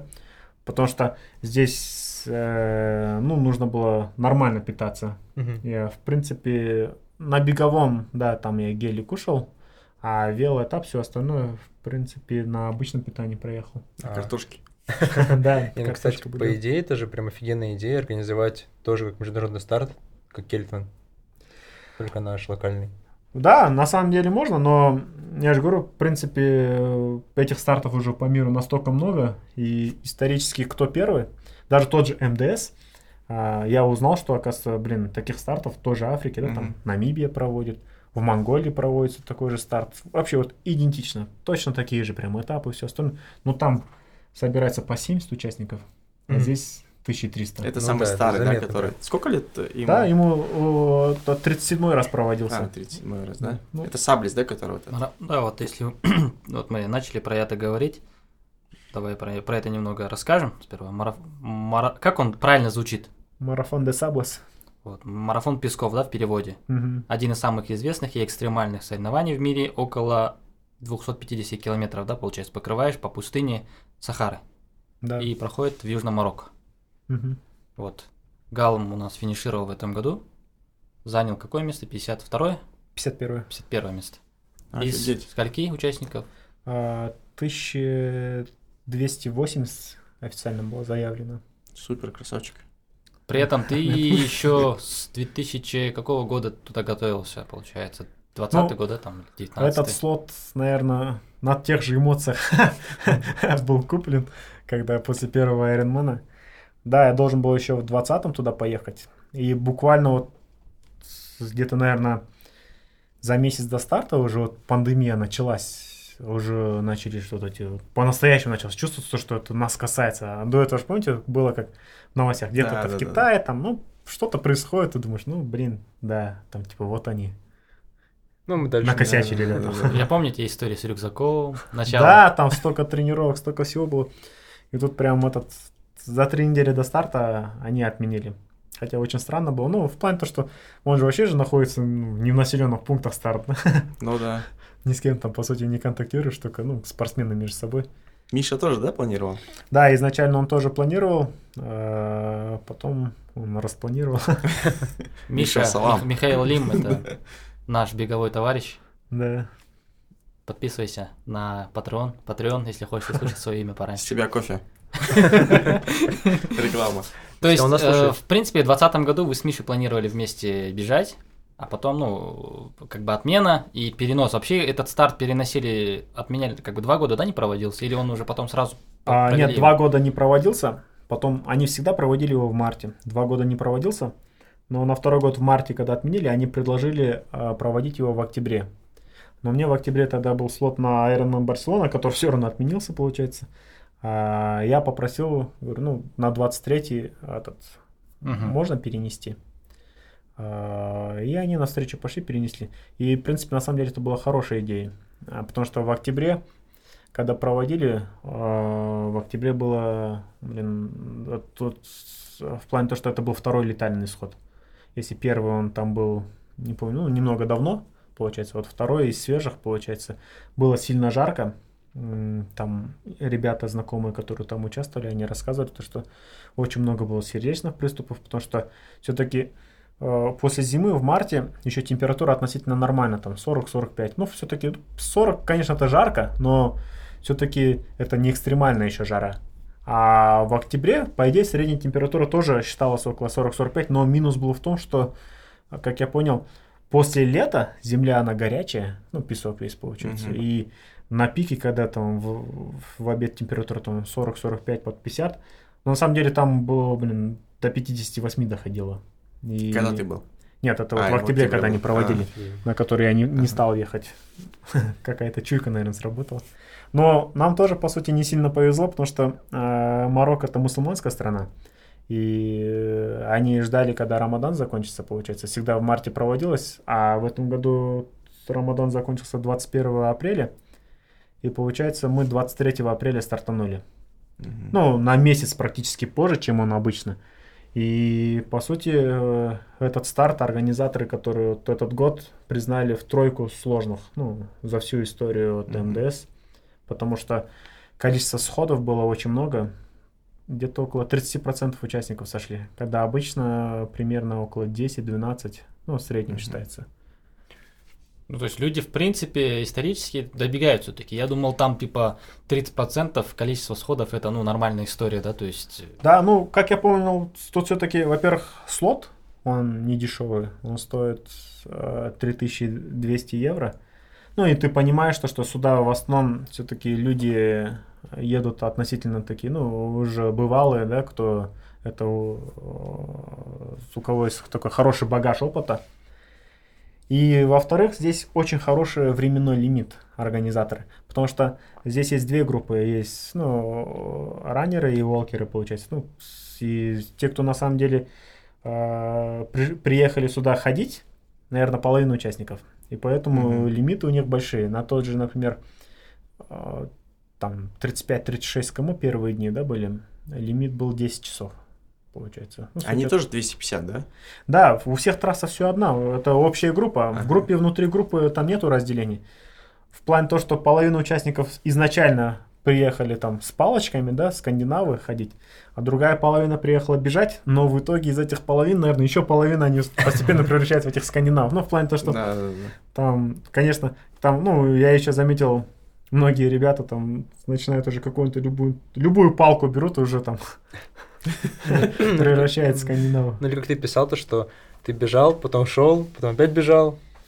Типа Да, здесь на самом деле э, мне повезло то, что я за несколько дней до старта э, есть Саша Александр из Беларуси. Он такой прям очень опытный спортсмен. Он как раз вот в октябре, когда вот сложный МДС проходил, он там участвовал. И он мне прям очень много рекомендаций давал. Потому что на самом деле э, очень много бегунов, когда сильно жарко, они сходят. Ну, в первую очередь, это судорога Мгм. и желательно его не словить, получается. И здесь такую методика очень многие используют как кросс-поход, получается. Мгм. Там, образно говоря, там полтора километра бежишь, 500 метров быстрая ходьба, полтора километра бежишь, 500 метров быстрая ходьба. Мгм. За счет этого ну, организм успевает немного восстанавливаться. Ну, первые два дня, на самом деле, в принципе, еще было терпимо. Вот на третий день мы почувствовали эту разницу март, апрель, потому что температура уже прям начала сильно зашкаливать. И вроде бы тут 45 градусов было, потом 55, да, и по сути как бы 10 градусов разница, но она прям... Ощутимо. Да, очень сильно ощутимо. Ты- тебе просто очень сложно о чем-то даже неохота даже, ну сказать, э, мозговые извилины даже напрягать. Мгм. Потому что при жаре ты чувствуешь, что любое левое движение в голове, это уже начинает этот отзываться. Ты просто вот ни о чем не думай, просто вот беги и все, короче. В один момент даже этот, э, как сказать, мне напомнило какой-то, знаешь, как фильмы про зомби. Вот я вижу, что уже все такие расшатанные бегут, бегут. И ты просто вот должен голову пустым держать. Вообще не задумываешься ни о дистанции, ни о чем. Единственное, этот, главное, этот, э, вовремя питаться. Ну, вот, Мгм. вот только мысль там. Солевые таблетки, воду, гель. Солевые таблетки, воду, гель. Ну, как бы этап просто не пропустить, потому что там пропустишь один раз солевые таблетки, тебя накроет. Кстати, а там были полевые бури, потому что видел в Твиттере, а, тоже какой-то россиянин уча- участвовал, как раз попал в полевую бурю. Не, бури, бури там, да, мы... Там вообще организация как происходит? Ты прилет... Можешь в приезжаешь- целом просто рассказать вообще, чтобы ну, многие не понимают. Да, там Я и сам не получается... понимаю. э, Приезжаешь туда, э, тебя, получается, с аэропорта забирает, ну, там куча автобусов, участников очень много. Ты со всем багажом, сумками, с этими чемоданами в лагерь. Получается, лагерь это составляет из себя что? Это обычный тент, даже, ну, блин, назвать палаткой это нельзя, потому что он с боковые все части, у него все открыто. Это просто такая тень. И как я в этом в Инстаграме еще писал, там организаторы специально делают его черного цвета, чтобы она нагревалась. У организаторов она белого цвета. У участников у всех она черного цвета. И у тебя два дня там есть. Два дня тебя кормят, без ограниченного количества воды получается, трехразовое питание. Это все в сумму входит, да? Это все в сумму входит, да. Чё, ты как? эти два дня должен думать, что ты оставишь из вещей. Ты с собой, ну, вот один рюкзак, а, там есть обязательно, конечно, там, это аптечка, это там компас, ну, э, спасательное там одеяло, все остальное, ну, как обычно трейловые забеги. А все остальное, э, ну, по питанию у тебя должен быть минимум 14 тысяч калорий. Это организаторы это будут проверять, потому что если у тебя нету, это, ну, за это могут дисквалифицировать, либо штрафануть. А, Два дня лежишь, определяешь, что тебе надо. Ну, из вещей. Потому что ты же климатически же здесь никогда не был. Мгм. Потому что некоторые ребята там реально очень много там собой, кто-то там с собой пижаму аж брал. И потом уже на третий день начинается забег. Ты все вещи на второй день сдал, э, оставляешь себе рюкзак. Рюкзак должен весить, ну, не меньше шести с половиной. И, насколько я помню, не больше 14, кажется, если не ошибаюсь, килограмм. Или Мгм. 12, вот что-то около того. Ну, на самом деле, блин, даже те же 12 килограмм это очень много. И все, и после этого начинается старт. А, бури, бури там, блин, наверное, почти каждый день было. Ну, в основном они во второй части половине дня. А, После жары, вот после пика жары наступает. Они помогали вообще дальше двигаться? Там солнце перекрывало или наоборот?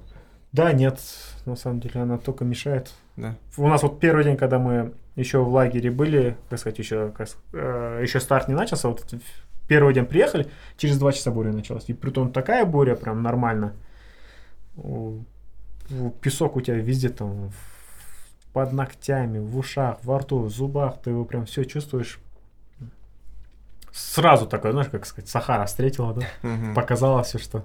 И то есть- Такое было, да, то, что вот, ну, ты они же открытые, получается, там надо стойкой вы держали, да, там, чтобы не снесло. Да, да, да, там вот этот, вот я же говорю, у нас хорошо, ну, у нас в палате вот участник с Беларуси Александр, на самом деле, блин, за счет его опыта многие моменты мы быстро реагировали. Сбоку все опускали, чтобы этот, э, ну, песок не заходил. Конечно, это не сильно помогало, но в любом случае уменьшало процесс. Но минус в том, что становится резко душно. То, получается, кислород не поступает. Мгм. Ну, на третий, на четвертый день мы вообще ничего не делали. Буря, да, ты просто берешь полотенце, ну, не то, что даже, какое там полотенце? Футболку. Ну, на лицо положил, чтобы просто, ну, чтобы этот, в рот, в нос песок не заходил. И ты просто лежишь, потому что, ну, думаешь, ну и Бесполезно. да, что с этим, вот этот песок, он уже везде, да, уже. Ты столько дней нормально не мылся, потому что там я, у меня вот с собой мыло было, да, я им, блин, на второй день я понял, что я ни разу не пользовался, потому что, по сути, Воды у тебя да? нету столько воды, чтобы Ага. вот с этим мылом руки мыть, да. Да, да. Ты думаешь, ну, ладно, что ж теперь, ну, неделю теперь не буду руки мыть. Я просто мыло выкинул, потому что жалко воду на это использовать.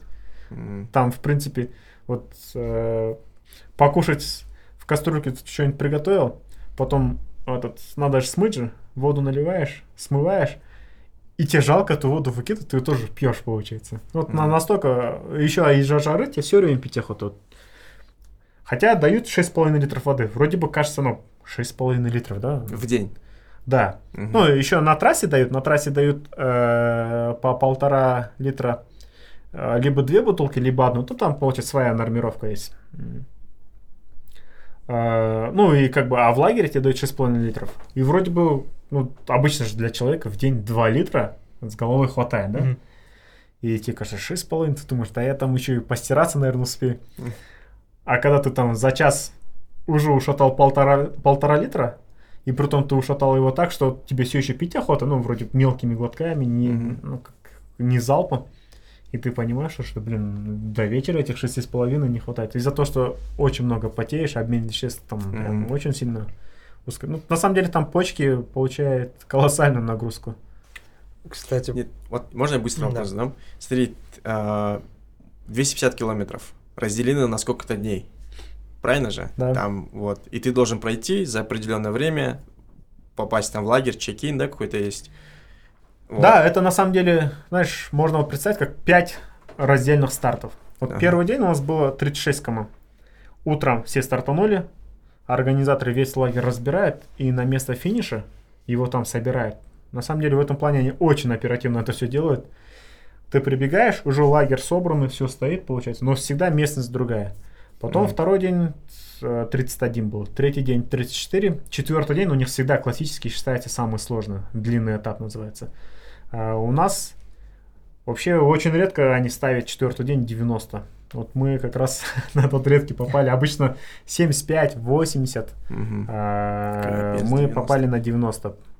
И, Сколько часов дают? 90? а, 35 часов лимитов. Ну, полтора дня практически Мгм. дают. За счет этого, в принципе, бегуны в большой плюс, то, что если ты к вечерам прибегаешь, то, что у тебя есть практически целый день, чтобы восстановиться. М. Потому что пятый этап, он проходит на шестой день.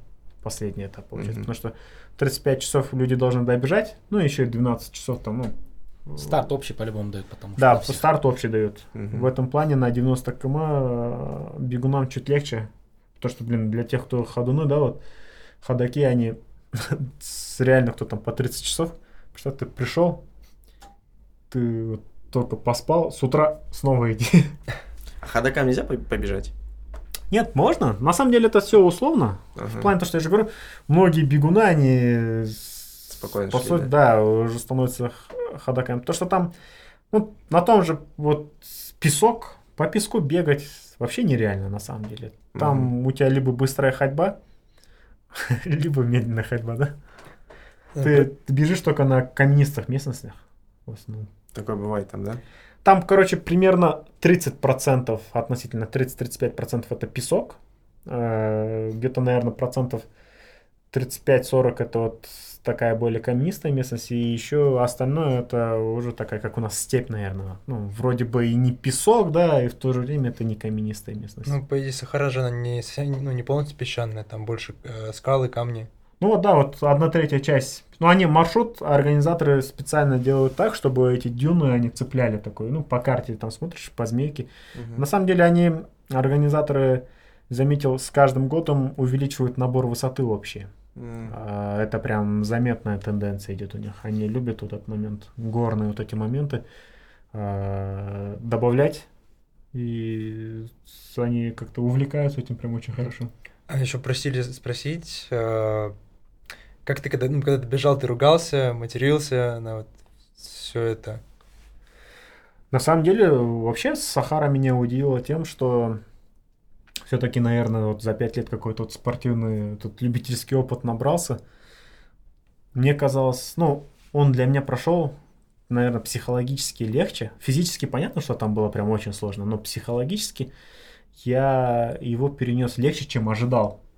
И, наверное, еще и плюс к тому, что я понимал, что вообще задача изначально, я думал, в топ-100 войти будет очень круто.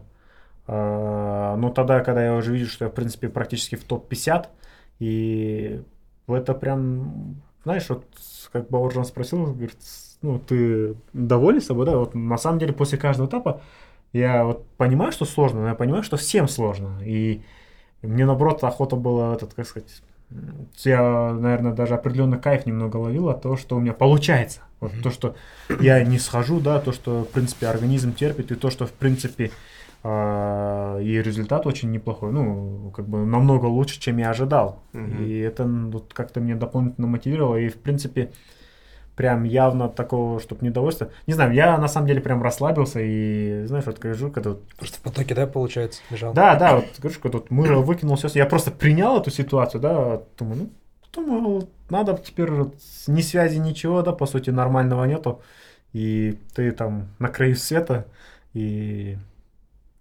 в принципе ты за все эти удовольствия уже оплатил, да, там, за Ну, ты типа эти- куда уж денешься, надо как-то отрабатывать все это. Да, да, и в принципе я просто ловил кайф, и я думал, ну, что будет, то будет, да. Ну, ты знаешь, такой какой-то, на самом деле, даже, наверное, мне кажется, из-за этого люди туда... Очень много участников, вот, наверное, если, может, даже половина участников, это ребята, которые уже были на этом старте. Вот Мгм. Там очень Вернулись, большой да? процент людей, которые возвращаются. М. Я вначале не понимал, там тут девчонка с России была, Альбина. А, она четвертый раз участвовала. Четвертый раз, да? Ну, Мощный ретеншн, да, для экстремальных Да. стартов. Хотя а, я с ней общаюсь, ну, она, как сказать, ну, не, не такой прям любитель, да, в плане того, что не, ну, по ней не видно, что она получает какой-то кайф, да. Вроде бы вот там недовольна, здесь, ну, ну нет, ну человек четвертый раз возвращается, значит что-то цепляет. А цепляет, мне кажется, ну, вот, это, знаете, вот в конце, на пятом этапе, у тебя вот на старте пятого этапа ты реально чувствуешь, что, что блин, типа, а сегодня же это закончится. И на самом деле ты в глубине реально чувствуешь, что, что немного сожалеешь о том, что, знаешь, ты здесь можешь реально забыть о всем, да, никакой бытовых и ничего нету, да, там, никаких там да. вот абсолютно ты и все, ты и природа получается. И вот ты как-то все-таки человек возвращается, наверное, каким-то вот, каким-то диким истокам, да, в плане того, что там вообще люди, если в первый день в туалет ходили там 300-400 метров от лагеря, да, на третий день люди уже лень, они 20 метров там. Это знаешь, как это, типа, зов исторической родины всего человечества. Да нет, ну и не то, что там уже реально перед стартом ты, наверное, вот стоишь, и да, вот твое сожаление, оно же так... Ну, во-первых, там 1300 человек. Ты Где-то, наверное, думаешь, что, блин, мы чуть другие. Ну, Ну в плане вот не такие, как все. И позади там у тебя 5 дней, да, вот этого всего, и ты чувствуешь, что вот есть финиш, э, да, типа финиш круто, а все-таки, да, вот это вот э, испытание, это, ну, пусть на такие старты же не каждый второй идет, и не, не каждый там пятый, да, то есть, то есть это люди, которые как-то принимают, что ли, вот эти нагрузки, там, через себя пропускают, и восприятие совсем иное. Ну да, этот старт, он как магнит, он со всего мира собрал таких, наверное, чуть-чуть ненормальных, да, можно так сказать, ребят. А, И вот эта аура, она очень сильно ощущается, ты прям чувствуешь. Ну, представь, блин, вот под тентом лежишь, там, по идее, палатка вообще на 8 человек рассчитана. Нас там было семеро, и то, блин, тесновато было. А, Я так подумал, блин, если в восьмую ему вообще некуда лечь здесь получается. И, и притом все с разных стран, да, там вот ребята, кстати, из Узбекистана, они только позавчера ко мне в гости приезжали. И, ну, это, он, как сказать, ты с этими людьми, они очень близким становишься по духу. Мгм. И ты это, вот, вот эта атмосфера, эта тусовка, вот она, она и тянет. Я думаю, что вот в этом и фишка, из-за этого люди туда возвращаются. Потому что, ну, знаешь, вот до старта мне казалось, что 3200, блин, дорого. Мгм. А после старта ты понимаешь, что, что это, блин, на самом деле э, Ты это, больше, да? это однозначно, как сказать, то, что организаторы, вот это, наверное, тот старт, где организаторы вряд ли там что-то прям сильно зарабатывают. Хотя по логике, ну, даже на тысячу участников это там больше трех миллионов баксов, да, там. э, плюс еще там, ну, хотя МДС еще очень популярна, там спонсорская поддержка, все остальное. Мгм. Ну, здесь такую организацию забахать, там, на краю света, непонятно где, там, людей, на- ну, по сути, мы провели 9 дней в Сахаре. Любой другой старт, он обычно как ты утром начал, даже тот же Ironman, начал, финишнул, потом ты в душ, этот, Мгм. э, можешь поужинать, все остальное, как что, один день потерпел, нормально, красавчик. А здесь ты прибежал, ни душа, ничего, тебе вот тебе жара, вот тебе горячая вода, и ты лежишь. Себя приходишь, должен в этих условиях восстановиться. Первый день, конечно, прям это все давит тебе очень жестко. Ты думаешь, блин, вот офигеть, типа первый день я уже сдох. На второй день ты уже думаешь, блин, уже два, типа осталось три. Мгм. Конечно, тебя пугает этот четвертый, 90 дней, но ты все равно как бы уже нормально. Но на третий ты уже прям, ты уже все, уже ты отпустил себя, да, ты по-настоящему принял эту всю ситуацию, ты уже на самом деле ты уже разбираешься в пустыне, знаешь. Ты издалека видишь этот песок сыпучий или он плотный, туда там забегать нужно или ходить нужно, получается. Ты уже примерно понимаешь. Знаешь, вот там же этот... э, я же готовился на дровах, получается. Ну, не брал с собой никаких от этих. Есть специальные таблетки для розжига, получается. А я, Мгм. чтобы лишнего веса не было, с- этот, все время... находил, да? Да, хворост там все время. И ты ходишь, ищешь, и вот эта привычка, она так уже внутри засела. Ты видишь хорошую небольшую ветку? Даже сейчас вот хожу, думаю, блин. Да, тот раз тоже дома мы... У меня частный дом просто этот уборку территории сделал. И братишек там этот мусор весь собрали. А, я что смотрю, говорю, слушай, вот эти, этот, вот эти деревяшки, вот эти доски давай оставим.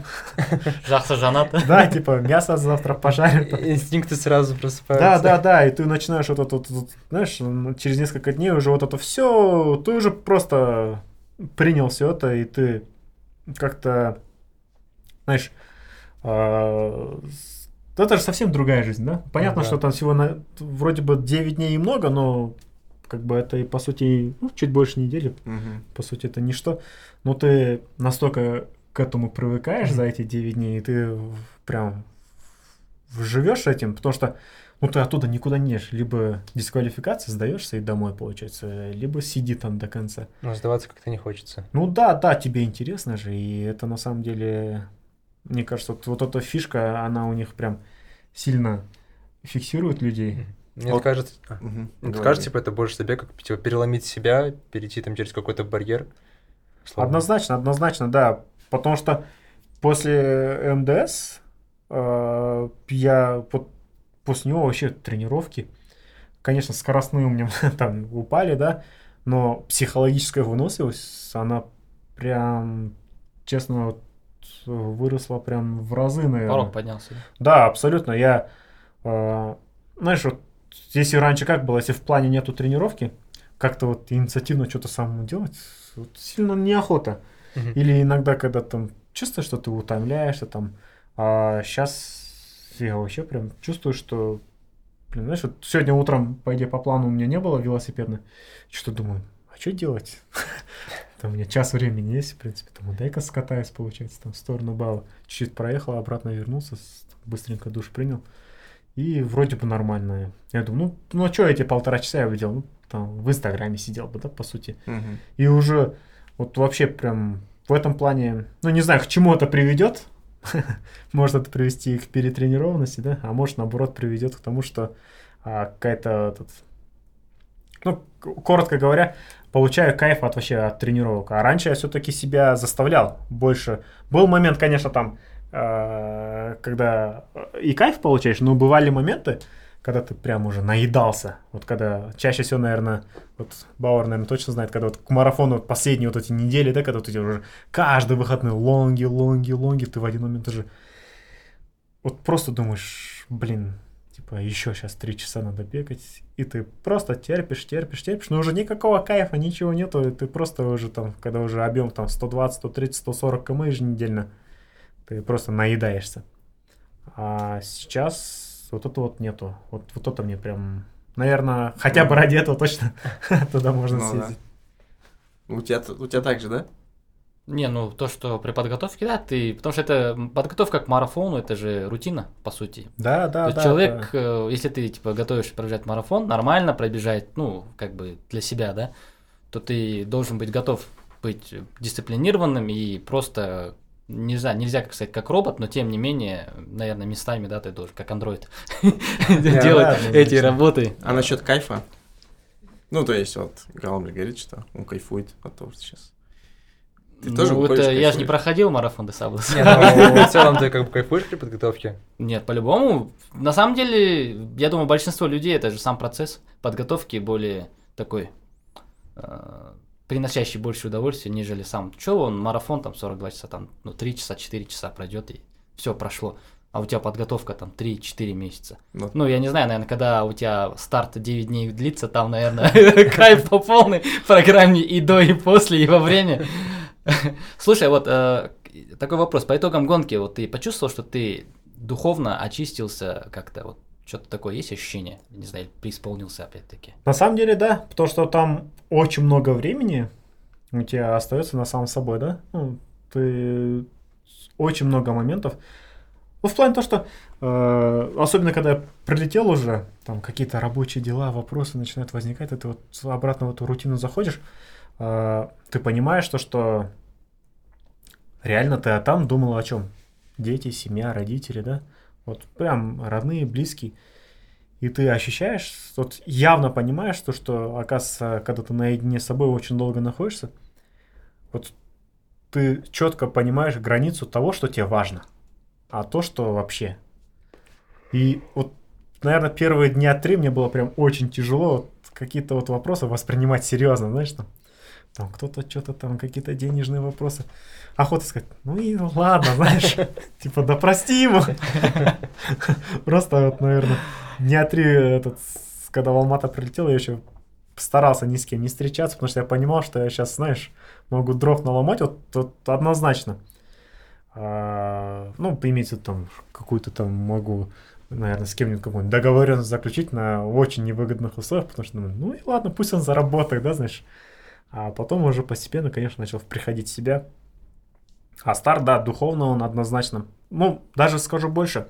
Мне кажется, здесь ты пока э, духовно не раскроешься себя, да, пока сам себя вот по-настоящему не примешь, мне кажется, и не пробежишь его до конца. Ну, Ну, ты вырос. Есть, однозначно, ты вырос. однозначно, это прям, э, это э, а, сразу ощущается. Вот находясь в пустыне, там же связи нет, по сути. Ну, вы там телефон с собой брали, наверное, да? Как бы Да, ты- я брал, ну, опытные ребята, они не таскают, потому что это лишний вес, в принципе, ну, тот же iPhone, он почти сколько там, 200-220 грамм.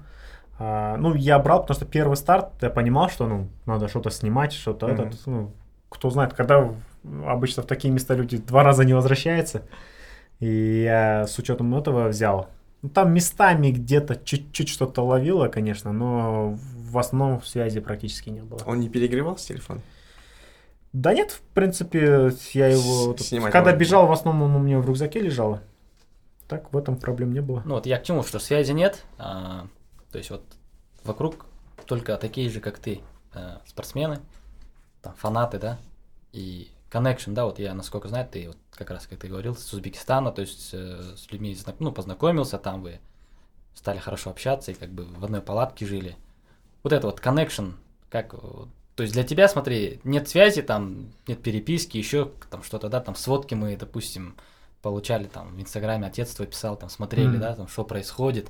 Вот вы вот финишируете, ты интересовался, какой ты идешь, там вот этот, и плюс, это вот еще дополнительный вопрос в плане, был драйв, да, то есть э, как у тебя позиция менялась, и ты как бы вот в раш входил, что вот, блин, а я, кажется, могу там в 50 войти, надо типа потерпеть, или там, ну как бы, да, ожидание и факт. Ты вот каждый раз это смотрел, или ты тупо просто шел вперед, и вот эти вот взаимоотношения с людьми, э, как вот это вот строилось, э, вы там друг друга поддерживали, там, там, там же та же тема была, да, то, что ты говорил, приходишь, финишируешь, там же обработка пальцев, М, да. там, «Э, я тебя там занял очередь, может, что-нибудь такое было там, не Нет, знаю. на самом деле, да, у нас организаторы, они специально располагают палатки. Вот, ну, страны СНГ, а, они все были рядом, получается. Вот мы, а, ну, хотя еще с Румынии ребята с нами оказались. А так, в принципе, ну, мы, ну, я с Казахстана, с Узбекистана, да, с Беларуси, с России ребята. И, в принципе, вообще, на самом деле, мы очень хорошо друг другу помогали. У нас три палатки рядом получилось прям сразу. И мы у нас прям хорошее взаимоотношение сложилось. Очень много чем менялись, там кто-то из ребят, я помню, кого-то температура была, там, мы, там, ну, кто с собой, там, какие лекарства, что брал. Я, например, там, ну, пачку лапши сразу отдал, потому что тут все-таки бульон, он такой, Мгм. жидкость чувствуется. И ребята тоже очень много. У меня, например, на второй день плечи прям до крови натерло а, от рюкзака.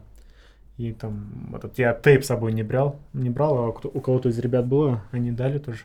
Мгм. Ну и как самому себе тот же тейп клеить очень неудобно, особенно на плечи нормально не достаешь. Сам, э, взаимовыручка была очень сильная. А по расположению, да, однозначно, там каждый день вечером таблица распечатывается, вывешивается.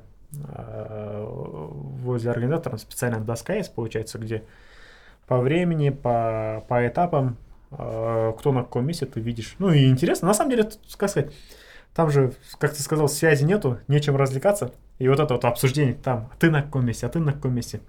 Там у нас там был э, Василий э, с России.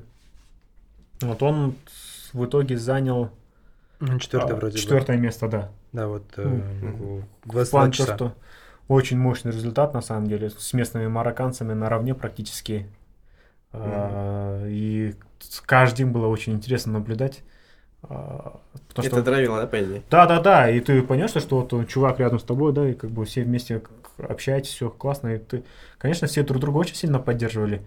А, и с опытом всегда все между собой прям если замечал явные косяки, друг другу сразу подсказывали там, типа, вот зачем тебе вот это вот отдай, вот это вот раздай, вот не надо это брать, вот зачем тебе тяжелый рюкзак.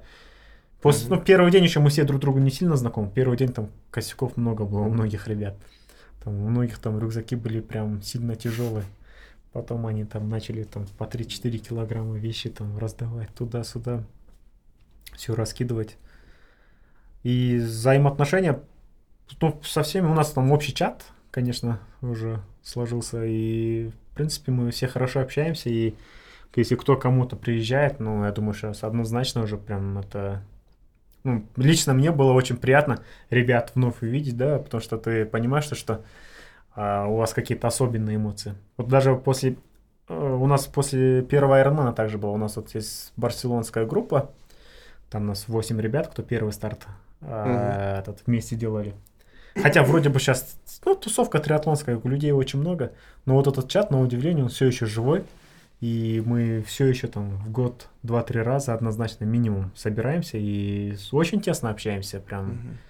даже, ну, по-настоящему стали друзьями, да, вот за пять лет. Э, И точно так же, мне кажется, с ребятами с Сахары, вот, потому что, ты видишь, как это какой-то, вот, ну, как сказать, это новый этап, да, новый вид.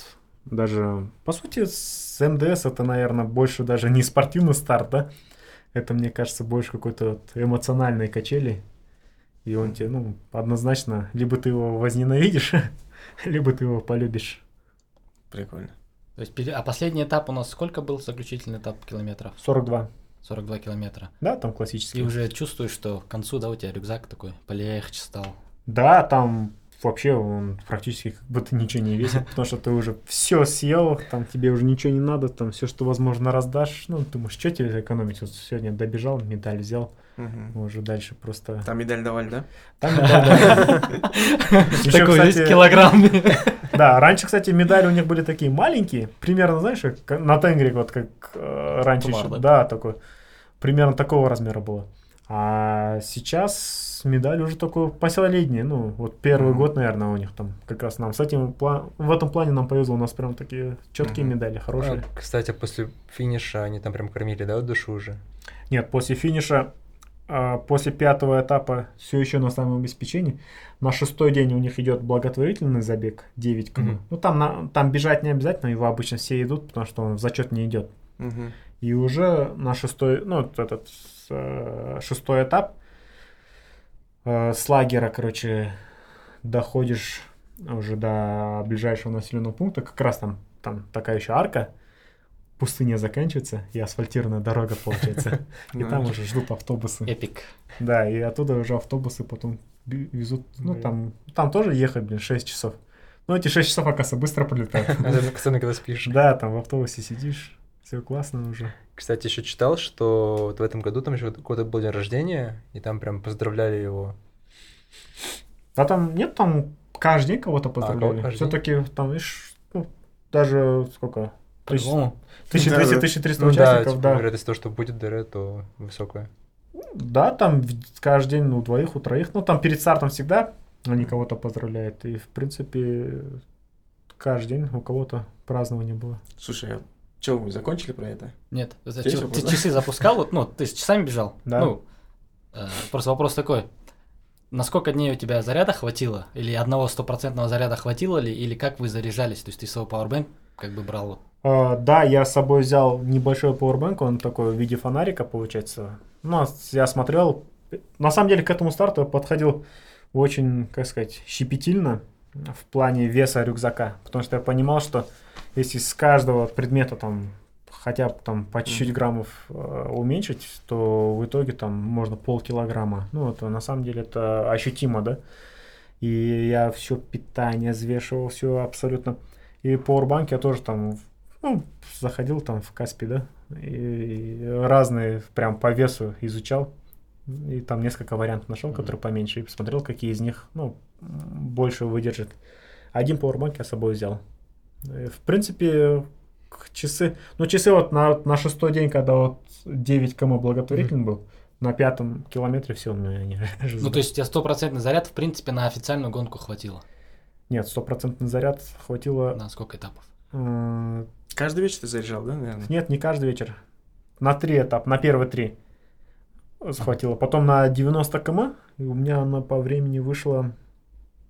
Ну, то есть три этапа, это у тебя 90, там 100 км, да, примерно, Да. прожили они, условно. Да, и на четвертый, ну, вот на, на длинный этап, на четвертый этап, Ну, он был 10... на него вот прям впритык хватило. Потом надо было... Ну, короче, я два раза заряжал. Первый раз заряжал почти где-то, наверное, уже было ближе к 15%, я его до 100 заполнил. И второй раз мне хватило пауэрбанка зарядить его где-то до 60%. Это у тебя Garmin 945, да? или 55 или какие? Я, То есть- честно говоря, Пол... Нет, Я просто хочу дальше... 55-й. 55 Да. Дальше развить. Просто вот есть же часы, да, с этими с солнечными батареями. Как, А. тут, как ты думаешь, если Нет. бы у тебя были такие, А и там у ребят было, бы? я изучал, а, ну, те же гарминовские, да, вот этот Solar, а, я обзоры читал, потом изучал. Они на самом деле а, заряжают только под прямыми лучами. Мгм. Ну, в плане... И Поставить надо будет просто. Да, и на самом деле заряжают они, ну, так как у него эта площадь зарядки, она очень маленькая, например, ну, к- э, солнечные батареи как работают? Там, образно говоря, у тебя должен быть там 2 квадратных метра, да? Да, чтобы нормально чтобы он там что-то там э, что-то вырабатывал. А тут, ну, тут сколько там? Ну, то есть, Ну, кто, бежал, то, в принципе, они один фиг э, заряжали, и потом... Да, вообще, вот у некоторых ребят Solar был, никакой разницы вообще не было. Никак вот. Может быть, процент два там Мгм. разница. Хорошая реклама, да? Ну, и- ну, я просто к тому, что тебе можно было обратиться Да. там к производителям часов. Вот есть спортсмен Колумб, который... А какие часы сами себе лучше показали там? Ты А там у всех? Гармины, по сути. Это знаешь, Гармин это же все-таки, мне кажется, бренд номер один. А, Спортивная индустрия. Да, и я кроме Гармина никого ни- других часов практически не видел. Коросы, там, Оросы. М-м. Биба. А, слушай, а вот насколько помню, не могу ошибаться, то есть вот перед э, МДС, то есть Инстаграм, да, то есть мы скажем, у тебя подписчиков было там тысячу две, да, может? И я вот просто вчера заходил, и когда и посмотрел, у тебя стало 6 с лишним, вот, вот этот рост. Могу ошибаться просто, у тебя Нет. какой-то момент был всплеск роста вот за счет участия, может быть, это какой-то эффект ты получил от этого? Может, ты в гивах участвовал? Нет. А, Нет, до МДС у меня было где-то чуть меньше пяти тысяч. А, да? Да. Ну, с МДС, я думаю, где-то вот, где-то, наверное, тысячи человек, может, добавилось. В принципе. Ну, я, на самом деле, в социальных сетях а, не сильно активный. Я, если вот смотреть, ну, МДС посты я еще старался писать, да, и то последний день так не написал. Посты А, офигенные. а до него, получается, предыдущий пост там идет Кона, ну, в ноябре, да, по сути. До него там и то, там иногда бывает промежутки. А как у тебя вот прошел рост вот именно в социальной сети? Ну, ты хорошо тогда там до 5000, как дошло? Вот что было триггером к росту? Что ты- Триггером, наверное, это вот, кстати, основной поток пошел, когда я бежал вот, проект 18 марафонов за 18 дней по Ну вот мы к нему, да, пришли, получается. 18 марафонов. Да, вот можно бегло про него рассказать, и что с ним случилось, и вообще какая идея была? 18 марафонов. Это вот э, Виктор Мальчиков, Нет, у да? Вити Нет? иная была. тема, Да, ну, у Вити, да, с Вити мы изначально, когда я помню, ну вот, кстати, Виктор, вот он один из тех, с кем мы в Барселону вместе проходили. Он буквально вот в Астане рассказывал про этот чат. Я просто Да. хотел спросить, это тот ли чат? Да, это вот, ну, на самом деле у нас вот чат, я же говорю, такой уникальный, вот и Руслан Ержанов там, и вот, ну, в плане то, что кого не ткнешь пальцем, да, вот, ну, по сути, мы все были такими просто любителями, а так посмотришь, ну, тот же Витя, да, он а, 17 недель, 17 марафонов А, по вот. Казахстану бежал. И, в принципе, все ребята такие прям очень мощные, заряженные. Пс, в этом чате легенды. В плане то, что вот на, у нас чат такой в плане то, что всегда какие-то события происходят, всегда кто-то там реально что-то новое совершает, какие-то супер результаты показывает или очень интересные старты проходят. А, этот старт изначально, ну также обратно в пандемии снова же там, это вот первый, наверное, э, это 20 год, когда вот пандемия, как раз я к Сахаре готовился, у меня объемы были хорошие, пандемия началась, а, потом идея была, что делать. Все лето пандемия, я помню, прям пиковое такое было, потом к осени уже более-менее какие-то начали этот немного расслабили. А, И как раз в этот момент идея появилась по Казахстану пробежать. А, но в- просто этот Свити, чтобы у нас не повторялось, я думал, попробую каждый день по марафону. Не раз в неделю, а ежедневно. Но сразу была сложность в чем? Страна у нас большая, территория, ну, как А города в очень... далеко. городах пробежать. Да, да, получается, каждый день нам нужно было добраться до следующего города. А так как у нас, ну, те же самолеты, образно говоря, ладно, там, Алмата, Астана, если каждый день рейс есть, да, там, Алмата, Ускаман, там, а Ускаман, там, скажем, там, что там следующий идет. Ну, имеется в виду, между другими региональными городами, да, там вообще никакой связки нету. Ну, Мгм. там, будь здоров, если раз в неделю самолет летает. И большую часть пути, по сути, пришлось все это делать на машине. Ну и плюс задача, там мы думали проект чему-то приучить, получается, и мы в каждом городе с, э, с беговыми сообществами э, сажали деревья. В принципе, на удивление, э, больш- большая часть деревьев, они прижились. Мгм. Вот потому что ребята все время там фотки, видео присылают. Вот, говорят, помнишь это дерево, которое мы вместе посадили? И вот вообще вот этот проект, он начинался вначале как в Талткургане, мы только сами бежали. Э, с- с- Потом Ускаман тоже, в принципе, никого не было. А вот дальше постепенно, Набирал постепенно, постепенно, да, в Павлодаре уже э, уже людей начали прибавляться все больше и больше. Ты один, что ли, бежал? Или вы Ну, я команда? бежал марафон. Со мной еще двое ребят было. Саппорт, да? Ну, это не саппорт. э, Дима и... Миша? Нет, Миша не бежал. Миша, он, с- э, он с- большую часть бежал... Миша участвовал как раз э, с, этим, с Витей, да. С Витей вместе начинал тоже. Он большую часть вроде бы они вместе пробежали. У меня здесь просто э, с ребята, они бежали полумарафон, а я бежал марафон. М. И, э, и в принципе, ну, по сути, да, э, практически все я бежал в одного. Но, в принципе, в каждом городе, с каждым днем, каждый старт а, людей становилось больше. И уже, когда мы в Актобе участвовали, приехали туда, был, блин, такой ажиотаж. Я вообще, ну, в плане того, что я никаких организационных работ не было. У меня задача как была? Доехать, найти гостиницу, поспать, если... И мне начали уже люди сами писать. И с Актобе уже ребята писали, там, по сути, блин, они организовали чуть ли не городской забег. А, Город был перекрыт. Это был будничный день. На самом деле я бежал, мне было немного стыдно, то что такие пробки.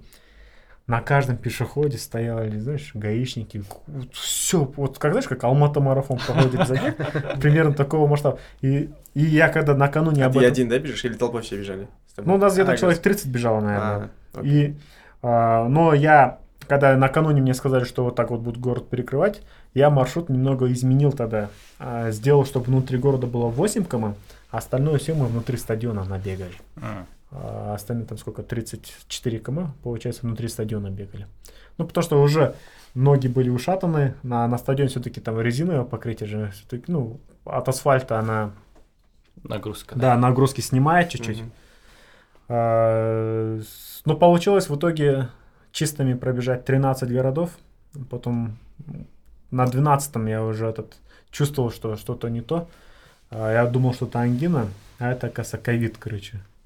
А, Да, ну тогда еще как, Да, вначале, помните, не везде этих тесты были, там непонятно было. Ну и все еще было непонятно. Это первый раз вот, ну, э, получилось, вот Мгм. заболел и а, после 13 я уже понял то, что да, реально. Мгм. Вот этот, слушай, ну, по самочувствию, по всем остальным параметрам. Там Да, столько людей все-таки контактировал, ну, много людей там. Да. подхватить. Каждый день один марафон у тебя Да, получился, каждый день один марафон. Офигеть. А мы тут готовимся полгода к одному. А получается, ты на Западе сколько городов пробежал? Ахтубе из крупных. А, Я был в Уральске, Ахтобе, Ахтау, в принципе. Атрау Нет. не пробежали, да? Атрау, Атрау тоже пробежали? пробежали. Не, мы все, Запад Запад, весь Запад. А, полностью то есть, весь. по сути, самые Мы- крупные города, да, Запад? Э, да, мы единственное, мы уже, получается, последний у нас На была юге. южная часть, получается, мы в Шимкент прилетели, и до Шымкента сразу в Туркестан. Уже тогда Туркестан стал областным центром, получается. И вот в Туркестане я уже не добежал. В Туркестане я полумарафон пробежал, кажется. Если не Нет, даже полумарафон не смог уже пробежать, потому что я чувствовал, что уже прям совсем. Мгм. Я думал, может, ну, просто трусить, но уже накрывало очень жестко. И я этот, оттуда сразу э, на такси сел, доехал до Шимкента. Там уже этот прокапался и более-менее в Шимкенте еще там полумарафон пробежал. Потом в Таразе еще тридцатку добежал. Я думал, ну, хотя бы завершу хоть как. Ну, потому что ребята же встречали, готовились там уже э, в каждом городе. Тогда я еще не знал, что мне ковид. Я еще думал, что ангина. Мгм. А, я же говорю, потому что тестов не было. Мгм. А, И это прям... Ну, тогда вообще нигде тестов не было, получается. В Алмате они были. А уже когда а, в Таразе, когда я бежал, уже Дима, он уже болел, он уже домой уехал в Алмату. Мгм. И в Алмате он тест дал, и он мне звонит, говорит, у меня ковид. Я об этом в Таразе. Я понимаю, что, блин, ну мы с ним две недели вместе провели в одном номере, да? С- И в одной машине все время ехали. То, что если у него ковид, Да. и мне плохо, ну и с- по сути мы сушняк все с одной бутылки Мгм. все время пили, ну я, значит, точно ковид, получается. Я уже, главное, что меня сколько дома не было, да? Я по детям, по супруге, блин, по всем соскучился. А в Тарас еще ко, ко мне приехал отец поддержать. Ну, потому что от Тараза уже следующий была Алмата. Уже все. По сути, Мгм. уже закончился проект.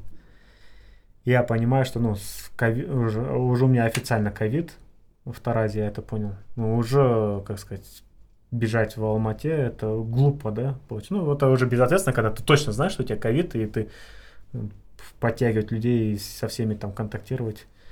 И мы с отцом э, в этот в Алмата уехали, этот, квартиру сняли на две недели, ну изоляция получается. Я домой не могу попасть, потому что ну у меня капец. Да. А отец уже со мной контактировал, и мы еще две недели в этой квартире пролежали тоже. А у тебя не было желания повторить еще раз это? Есть желание, на самом деле надо добить эту тематику. Вообще, вообще у меня вот привычка, как сказать, открытые вопросы не оставлять. Мгм. Как с Кельтманом, да? Попробую вот этот. Ну, Просто знаешь, вот именно этот формат можно снять какую-то документалку интересную прям. Да, на самом деле много ребят, кто пишут, вот после этого, вот э, как Бауэржан спросил, именно после, э, вот по городам, когда поездил, Мгм. я понял, знаешь, как сказать, насколько у нас, во-первых, огромная страна. Ну, по карте, конечно, ты это понимаешь, да? Но когда вот ты, по сути, мы пролетели всего лишь два раза в самолете. По сути, все это проехали на машине. Мгм.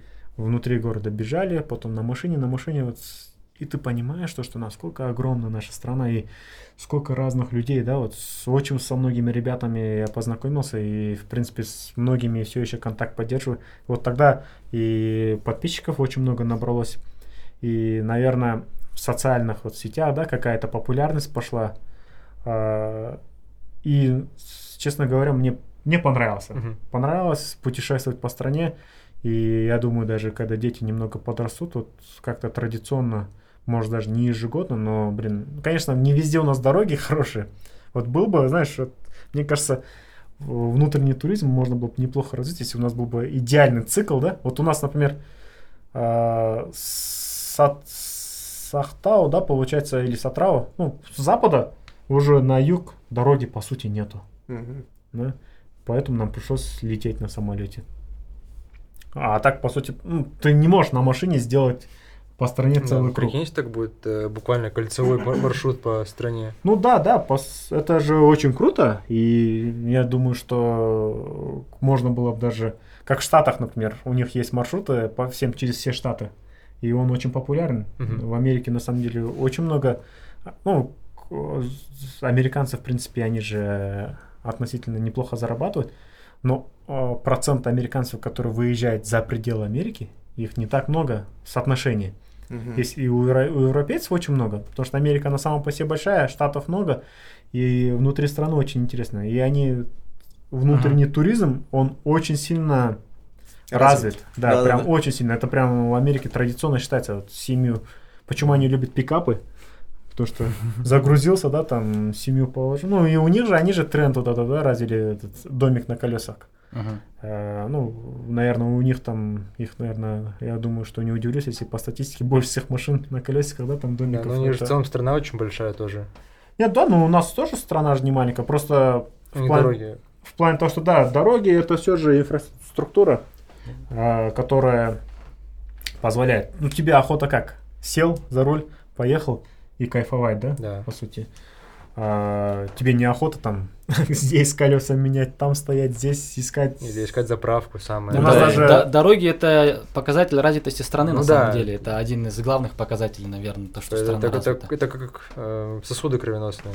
Да, у нас даже до Астаны, вот, например, ну, два крупных города, Алмата, Астана, блин. Дороги нет, считай. Да, там еще, ладно, дороги. Там есть участок, где заправок нет, блин. Да, и, кстати, мы там когда ездили, вообще Там мы прям эконом... Больше 300 км, там, я, ну, это же беспредел, по сути, да? Да. Кто не знает, кто первый раз едет, он может думать, ой, ладно, там, ну, может, ему, может, ему Космоногаз не нравится, да, там, он там ищет Да, синой. типа, стопудово будет заправка. Он такой, да, сейчас там, у него там осталось 150, Мгм. да, км. Ну, что за 150 км, неужто ни одной заправки? А его нету. Вот как-то, когда заправок не было, нашел какую-то старую заправку, она прям советская была, осталась. И там было стрёмно заливать, заливать, чуть-чуть залили, чтобы как-то еще Ну да, дотянуть что- до нормальной заправки. Ну, у нас, кажется, между Шимкентом и Таразом, да? Или вот или Алматой и Таразом тоже мало заправок. Мы просто уже два раза я так попадал, когда ехали. Мы как раз запра- заправлялись в какую-то аул, заехали. Последний раз в Баке ездили в Ташкент. Заехали в какой-то в аул, и там чувака искали, хозяина заправки.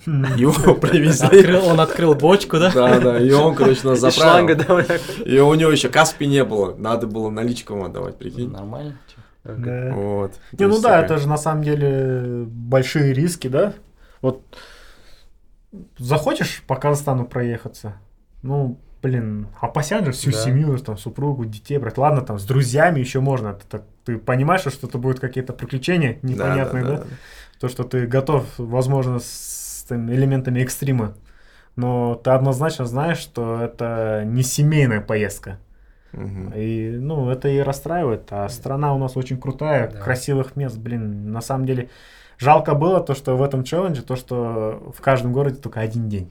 В плане того, что ты утром пробежал, после этого должен принять душ, покушать, получается, и добираться, потому что, ну, например, там э, откуда же, с Уральска до Актубе, кажется, если не ошибаюсь, 850, что-то около того километров. Это где-то, не, да, скорее всего, до Атрау, скорее всего, или до Ахтау.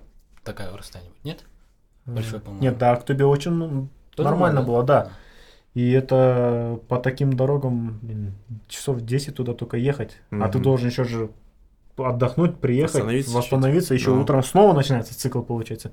И вот это она бесконечная. И было жалко, что никак времени не хватало. А, конечно, иногда охота, думаешь, блин, надо было как Витя сделать. Неделю раз, да, вот в субботу пробежал, и в воскресенье культурно ознакомиться, посмотреть, потому что в каждом городе у нас все-таки свои, да, там определенные есть изюминки, да. Да, ну или красота. природа то же самое. Да, однозначно. На самом деле, у нас даже вот в Тенгри забег, да, вот бежишь, и ты думаешь, насколько многогранно. Вот бежишь в степь, вот зелень, пустыня, блин, песок, потом снова, потом по этот, Черепашьи там поля. да, возле Или пробегаешь. Ну, на самом деле, у нас природа, она очень крутая. А поэтому проект однозначно мы будем повторять. Я думаю, что в этот раз уже однозначно и участников будут больше. Да, и- С хорошим продакшеном, да? Да, прям Да, да, надо- продакшн обязательно. Ну и плюс опыт хороший есть. Я думаю, что можно все это Да. намного лучше продумать и все это лучше организовать и сделать это немного более шикарно. Посыл Знаешь, какой-то, да, Да, интересный? Знаешь, как можно это типа сделать? Капец, Как я, как я это представляю, что а, типа ты вот бежишь, и как, ну, допустим, как вот Витя же делал же, что ты пробежал, потом пару дней рассказываешь о городе, так показываешь его, ознакомишь, потом дальше следующий вот так вот. Прикольно было бы. Ну да, ну тогда видишь, это еще больше времени. Ну да, ну там или хотя бы один день вот так вот э, пробежал, один день показал. Да, чуть больше два раза будет. Ну, Либо надо этот каждые выходные по Ironman лучше да. делать. Велочелленджи делай? Типа по 180-200 километров в каждом городе. типа. Не, ну тогда лучше этот. На велике просто проехать все. Да, да в каждом городе 180, и надо некоторые города, ты уже до следующего города дошел. Да, да, да. Кстати, а вот вопрос такой был. Откуда время? Время? Ну, чем ты вообще занимаешься? Семья? А, там? ну, в основном у меня бизнес. Ну, время на самом деле, что самое удивительное, а, мне казалось, что до триатлона, до вообще всего этого, что у меня мало времени. Потому что первый год, я помню, приходилось очень рано вставать, там в 6 утра тренировки делать, чтобы на все остальное время не хватало. А потом постепенно какие-то жизненные приоритеты, они поменялись, и я, по сути, перестал тратить время, там, не знаю, на непонятные посиделки, мероприятия, там, наши вот этот казахский то и свадьбы, все остальное, практически, ну, только если очень близкий человек, да. Раньше как там, там с Каждое параллельного воскресенье. класса, да, там тебя с тобой, помнишь, мы вместе учились, вот у меня там свадьба, кель обязательно, там, балам цоги серы, там, такой, ну ладно, раз позвали, бару верек там. А сейчас нет, сейчас на самом деле, не знаю, мне жалко. Я даже перестал смотреть сериалы. Ну, не знаю, может быть, там самые культовые, которые уже все там рекомендуют, да? А вот такого, чтобы, как раньше, казалось, что у тебя вот времени нету. Ну, ты так думаешь, да? А на самом деле домой приходишь, там, ты можешь и такой сериал посмотреть, и фильм что-нибудь загрузить, или еще что-нибудь, или там PlayStation поиграть. И на это, на самом деле, очень много времени убивается. С друзьями там встретиться, даже считалось как раз в неделю, вот обязательно надо куда-то сходить, там посидеть, пообщаться. А, Сейчас, не знаю, мне все это как-то жалко свое время тратить. Вот я как сказал, сегодня утром часа полтора есть, хотя по плану велосипеда не было, но думаю, ну, поровно, думаю, дай-ка покатаюсь. Что-то просто желание есть, Мгм. думаю, лучше съезжу. Или там сейчас дети на каникулах, тоже свободное время есть, если там дети дома. Давай пойдем куда-нибудь съездим, сходим, прогуляемся по парку или еще что-нибудь там в обязательном порядке. Ну, тут ты сказал бизнесмен, то есть в какой отрасли ты бизнес ведешь или у тебя несколько сфер, то есть и, и дальше продолжая, то, скажем, если ты, ну, то есть у тебя, во-первых, ты назвал там, называешь суммы разных стартов, э, да, достаточно, скажем, ну, такие немаленькие суммы, да, для обычных людей. То есть, исходя из этого, можно сделать вывод, что ты, наверное, должен считать себя, ну, достаточно успешным человеком, ну, в плане там, бизнеса, и э, какой-то совет, не знаю, там, людям, которые говорят, что вот у меня не хватает времени, туда-сюда, там, вот как, типа, человек может достигнуть того, чтобы позволить себе ездить на старты международные, ну, во-первых, радовать себя и в то же время, ну, успешно там заниматься какой-то работой. Да, не обязательно там в Forbes да, заходить. для Не, этого. ну да, конечно.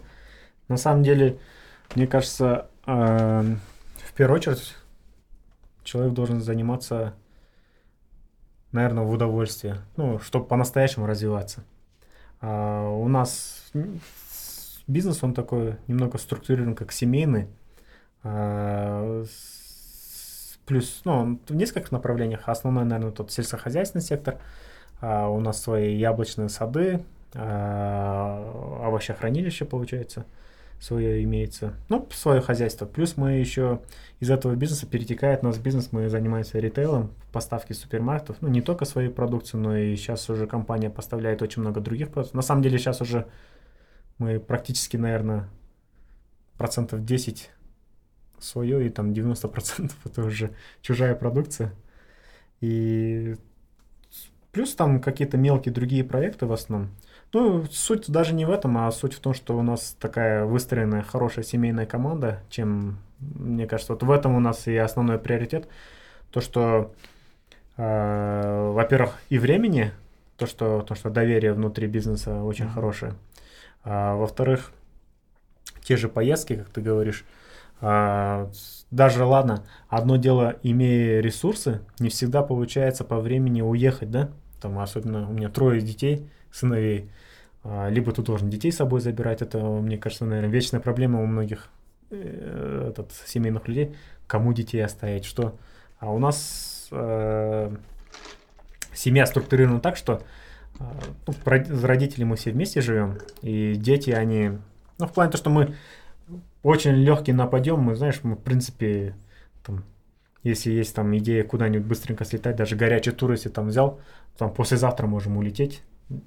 Дети спокойно, ну, я знаю, что есть кому довериться, и что в плане бизнеса, и что в плане семьи, а, там, то, что у меня есть братишки, которые прикроют тыл, то, что, э, как сказать, в качестве ничего не потеряется.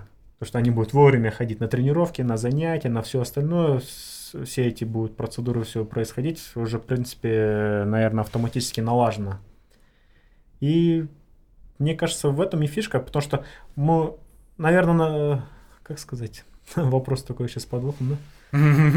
В плане того, что, как ты сказал, да, э, я не вижу смысла ходить в Forbes. В плане того, что можно, конечно, масштабироваться, масштабироваться, грузить себя работой и больше и больше зарабатывать, и все больше и больше гоняться за деньгами, но ты упускаешь очень многое.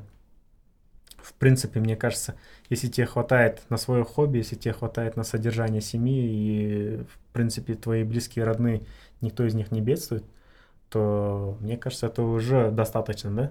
Ну, как сказать, ты уже э, свой быт наладил, и уже в дальнейшем, либо у тебя есть два, два пути, либо гоняться за, за каким-то абсолютно сверхприбылью, там, не знаю, ну что там, хочешь Rolls-Royce купить там или еще что-нибудь, либо ты можешь это время потратить на себя, на свою семью и улучшаться именно в качестве жизни, именно сейчас, а не через там 10 лет внутри Rolls-Royce и там с весом 120 сидеть, зато довольны.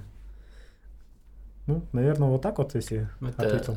ну вот это про то, что есть этот э, рассказ, я забыл автора, гражданин Сан-Франциско называется, старый со школьной программы, где, то есть у, это в США, да, там, допустим, как принято э, в США жизнь проживают, они там доживают до какого-то возраста, там выходят на пенсию, снимают сбережения и едут в круизы. И то есть этот гражданин из Фран- Сан-Франциско со своими сбережениями плывет на, там, на теплоходе и там же умирает. То есть, ну, как бы мораль, М, да, то есть ну да. жизнь ты прожил, а деньги как бы собрал, а ничего не почувствовал, Времени все не это прошло. Мгм. Да, да, на самом деле, блин, время, она такая скоротечная. Честно говоря, даже есть такое мнение, да, бытует, то, что как будто с каждым годом а, времени все меньше и меньше Мне становится. она быстрее идет. Да. Ну, это, все относительно, конечно, но по сути, да. А вообще вот мне нравится спорт, то, что спорт, когда ты спортом каждый день занимаешься, ты время чувствуешь, да? Для тебя не может пролететь там тридцатка незаметно. Или там ты понимаешь, то, что у тебя неделя, ну, вот, там, выходные дни всегда длинные тренировки, и ты однозначно, там, 4 недели тренировки, ты почувствуешь эти 4 недели, да? Мгм. Там, если там как к марафону три месяца подготовки, эти три месяца ты прочувствуешь эти три месяца, каждый день будешь чувствовать, потому что ты про ты чувствуешь это своим потом, да, там получается, ты чувствуешь это вот с физнагрузкой. И спорт в этом плане очень классно. Вот такое ощущение, что я занимаюсь, наверное, лет 10-15. А вот посмотреть 5, 5 лет, всего 5 лет, ну, 5 лет, что это такое, да? 5 лет это, блин, там 4 года универа, там плюс один. Мгм. А, уже я иногда оглядываюсь, думаю, за пять лет, как сильно жизнь изменилась. За пять лет. Это в Сахаре был такой момент, я вот лежу где-то то ли на третий день ночью. Думаю, как так получилось, что я нахожусь здесь, да, вот вроде бы вообще чувак, который там проблемы с почками, который там вообще далек от спортивной жизни. Я в пустыне, да, бегаю ультрамарафон. Думаю, пять лет назад я вообще не знал, что такое блин, с ультра. Мгм. А сейчас я здесь нахожусь. И это, это, ну, я для себя сделал вывод, то, что следующие пять лет мы не знаем вообще абсолютно, что произойдет. Может настолько все поменяться в жизни, что ты даже, ну, ты можешь что-то планировать, но реально, что будет через пять лет, мы вообще не располагаем. Поэтому можно эти пять лет либо прожить такой раз в миг, и ты там ничего не вспомнишь, там, ладно, там пару поездок там, в Турцию отдохнул с семьей или еще что-нибудь. Да даже уже даже обычные поездки ты их просто даже не ощущаешь. А когда ты какой-то старт уедешь, кстати, ну, э, в плане, как ты говоришь, там, старта, все эти расходы, вот у меня нету, практически мы не ездим просто так отдыхать. А, это прям очень редко. Они сократились, такие поездки. Я уже мне жалко, на самом деле. Во-первых, это перерыв в тренировках. Во-вторых, эмоционально не цепляет. А вот когда ты какой-то старт выбрал, и туда едешь, приехал в новую страну, сделал старт, да, ты вот уже эмоционально, у тебя есть какая-то цепка с этой страной. Спортивный туризм, да? Да, да, да, спортивный туризм, на самом деле это намного интереснее, намного Мгм. круче, и ты чувствуешь это, ты чувствуешь надвигающую эту дату, то, что к этой дате надо уже что-то сделать, подготовиться, этот весь объем работы. И вот это, она, наверное, психологическая какая-то привычка вырабатывается, вот какой-то цикл, а, завершать. С какой-то цикл Мгм. начинать, завершать, цикл начинать, завершать. И мне кажется, это уже и в жизненном плане она накладывается и на бизнес, и на все остальное. А, И я жизнь, наверное, строю вот именно немного на автоматике. Лучше чуть меньше зарабатывать, но стабильно и ровно, и, как сказать, без всплесков, чем пытаться заработать чуть больше, ну или там даже там в два раза больше, но эмоционально разрываясь, тратя очень много времени и там Стрессуя. да, стрессую, однозначно стрессую. Раньше до триатлона, на самом деле, блин, я как вспомню, эмоционально был очень такой вспыльчивый. Даже сейчас за рулем езжу, я думаю, блин, на самом деле, какой спокойный водитель. Дисциплинированный такой. Вообще прям. Этот, э, поэтому спорт, на самом деле, очень качественно меняет жизнь людей. Я думаю, как ты вначале сказал, то, что любительский спорт, а, то, что мы все любители, а, ну, мы на самом деле любители, они очень много приносят обществу. Потому что каждый любитель спорта, каждый чувак, который пробежал там марафон, Ironman, неважно, любой чувак, который, ну, человек, гражданин, который занимается активно спортом, он постепенно превращается у себя в кругу лидера мнения. Вот я просто замечаю по себе, а, если раньше до триатлона я человека, как сказать, смотрел, ну, встречаешь по одежке, да? Думаешь, так, у него там на руках роликсы. Ну, раньше, когда у всех айфонов не было, ты думаешь, а, блин, у этого Верту там или там какой-нибудь блатной Nokia, и ты думаешь, или там на Мерсе приехал. Это все дает тебе оценку о человеке, да? А когда там чувак марафон пробежал, ты это не можешь купить, правильно? Или там Ironman сделал.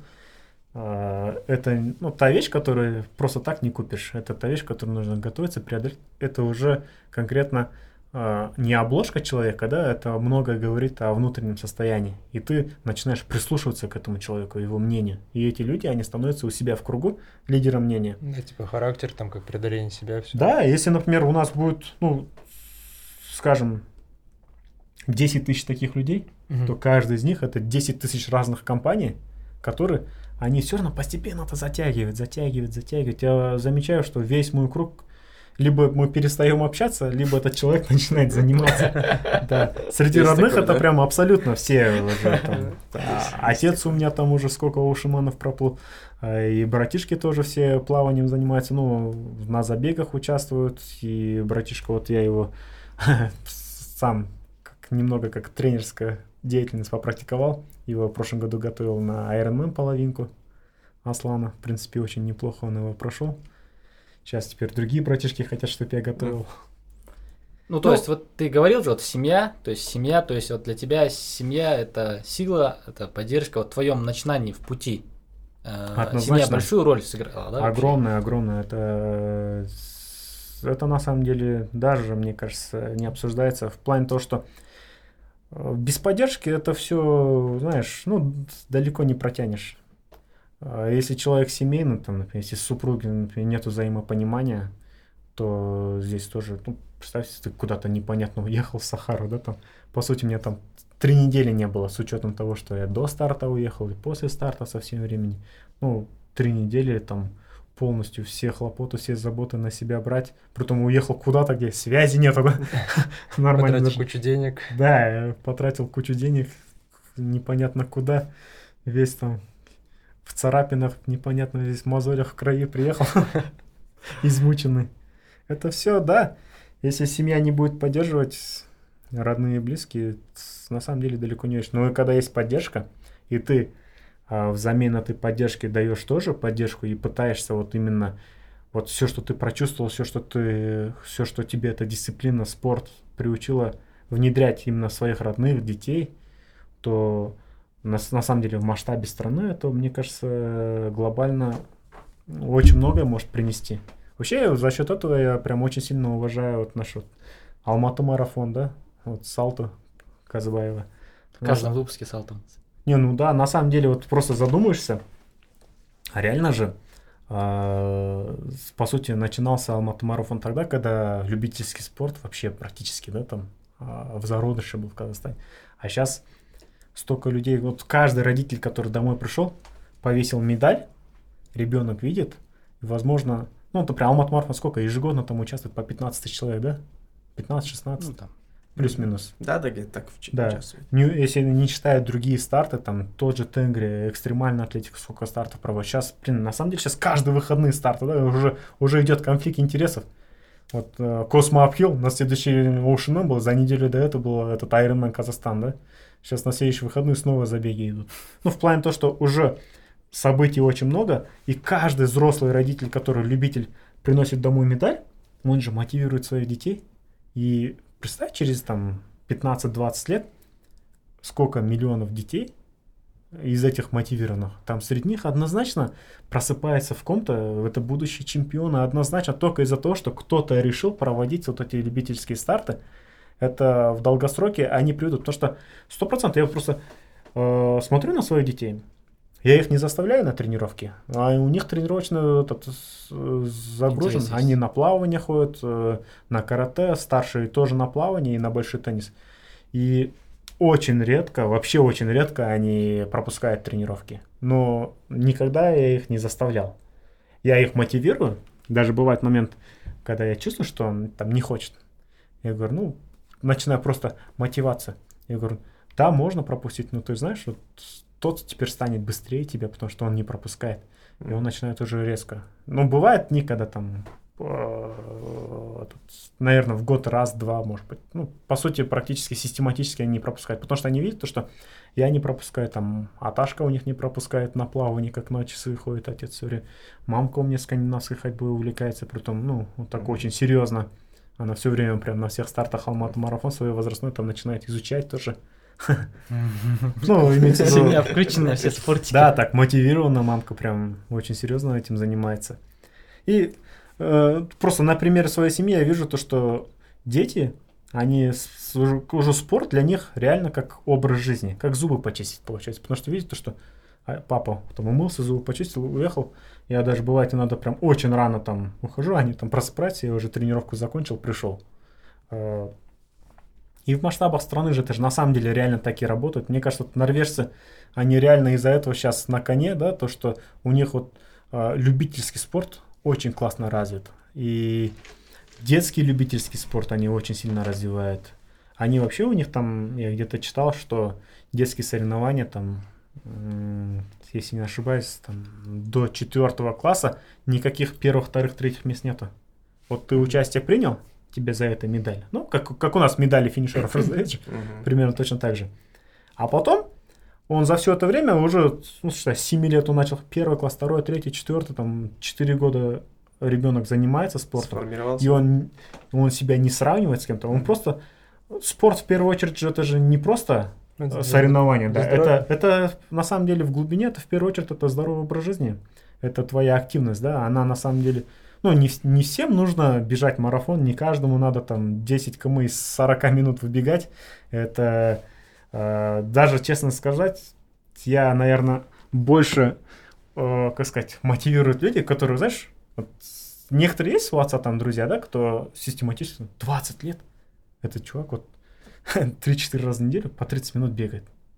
Никакие соревнования он никогда не участвовал. Мгм.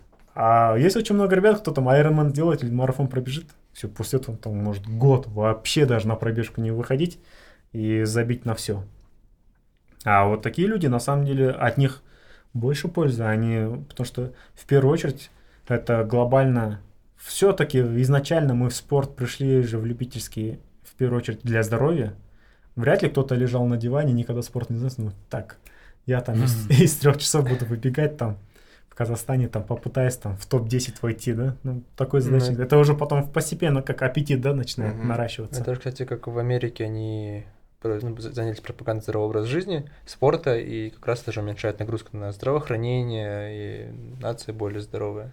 Однозначно, на самом деле, э, спортивная нация, мне кажется, она, во-первых, эмоционально более стабильна, да, во-вторых, там работоспособность людей выше, в-третьих, мне кажется, и креатива больше у людей, потому что э, я замечаю, что э, на самом деле в этом плане из-за спорта еще чуть-чуть пострадало то, что я книжки стал меньше читать, потому что раньше времени было больше, я очень много читал, сейчас я читаю, но не с такой скоростью. Однозначно. Но я не чувствую, что я интеллектуально стал слабее. Я чувствую, что потому что у меня очень много времени на тренировках сам с собой поговорить, поразмышлять, А, еще ты коннектишься, да, с людьми, с людьми. очень активными людьми. Да, нетворкинг. Да, хороший. это очень сильно, э, как сказать, влияет. Ты все время знакомишься с сильными э, по характеру людьми, да, там, очень крутыми бизнесменами, потому что а, очень редко бывает, чтобы человек был там любительски спортивно там такой нормально, да, по жизни, чтобы он такой прям неудачник, там, ну, в плане, что там он что он ничего не делает, безработный, сам по себе ходит, ну, такого практически, Мгм. ну, я лично не встречал. Каждый человек, которого я знаю, кто стабильно тренируется, он э, в своей профессии, в своей специальности очень неплохого уровня специалист. Э, это, в принципе, мне кажется, и закономерно, потому что это систематический человек, который выстроил себе жизненный образ, да? Мгм.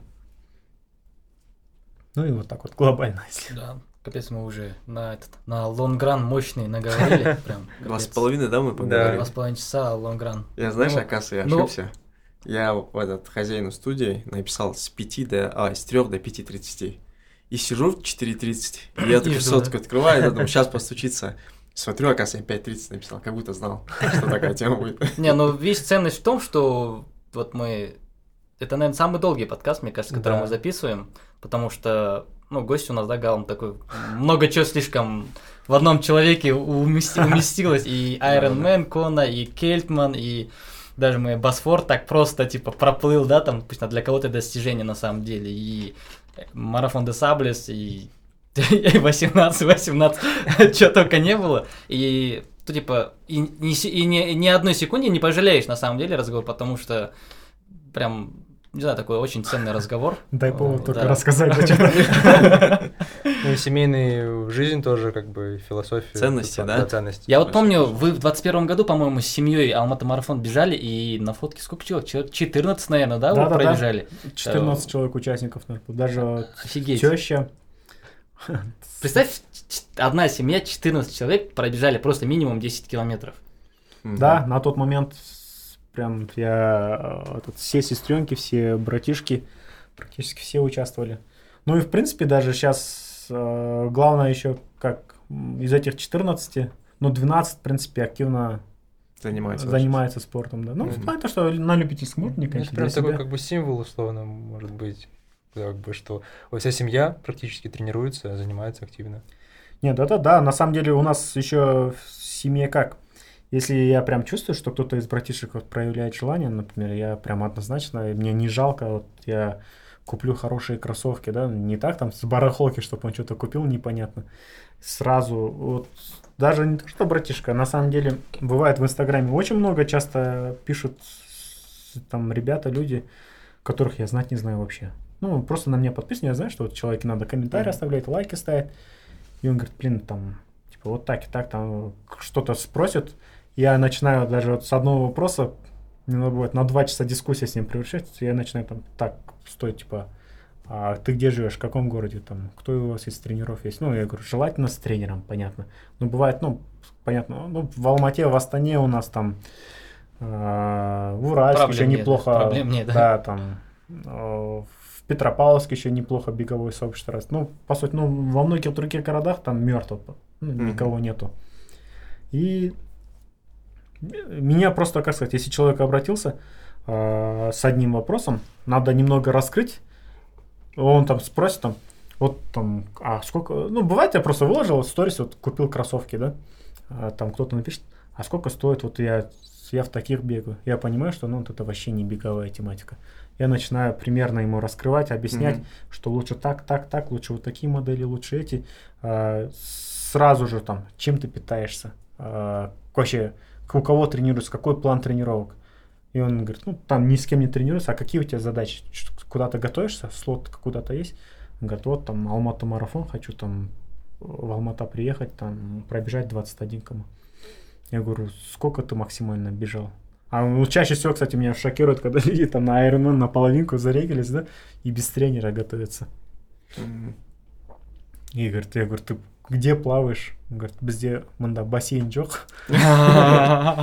Зима, я говорю, а где ты плаваешь? Он говорит, я не плаваю. Я- Ну, как ты проплывешь? Он говорит, ну я типа неплохо бегаю, говорит, Да. и там вел катаю немного. Я говорю, ну не, понятно, Я говорю, как ты проплывешь? Он говорит, ну джаздамен неде шомлам, там, короче, көлде, короче. Я говорю, ну кульде это кульде. Я говорю, так не пойдет. Областной центр там у вас Мгм. где рядом? Тут ну, таких историй на самом деле очень много было. И То есть желание есть, возможности нету.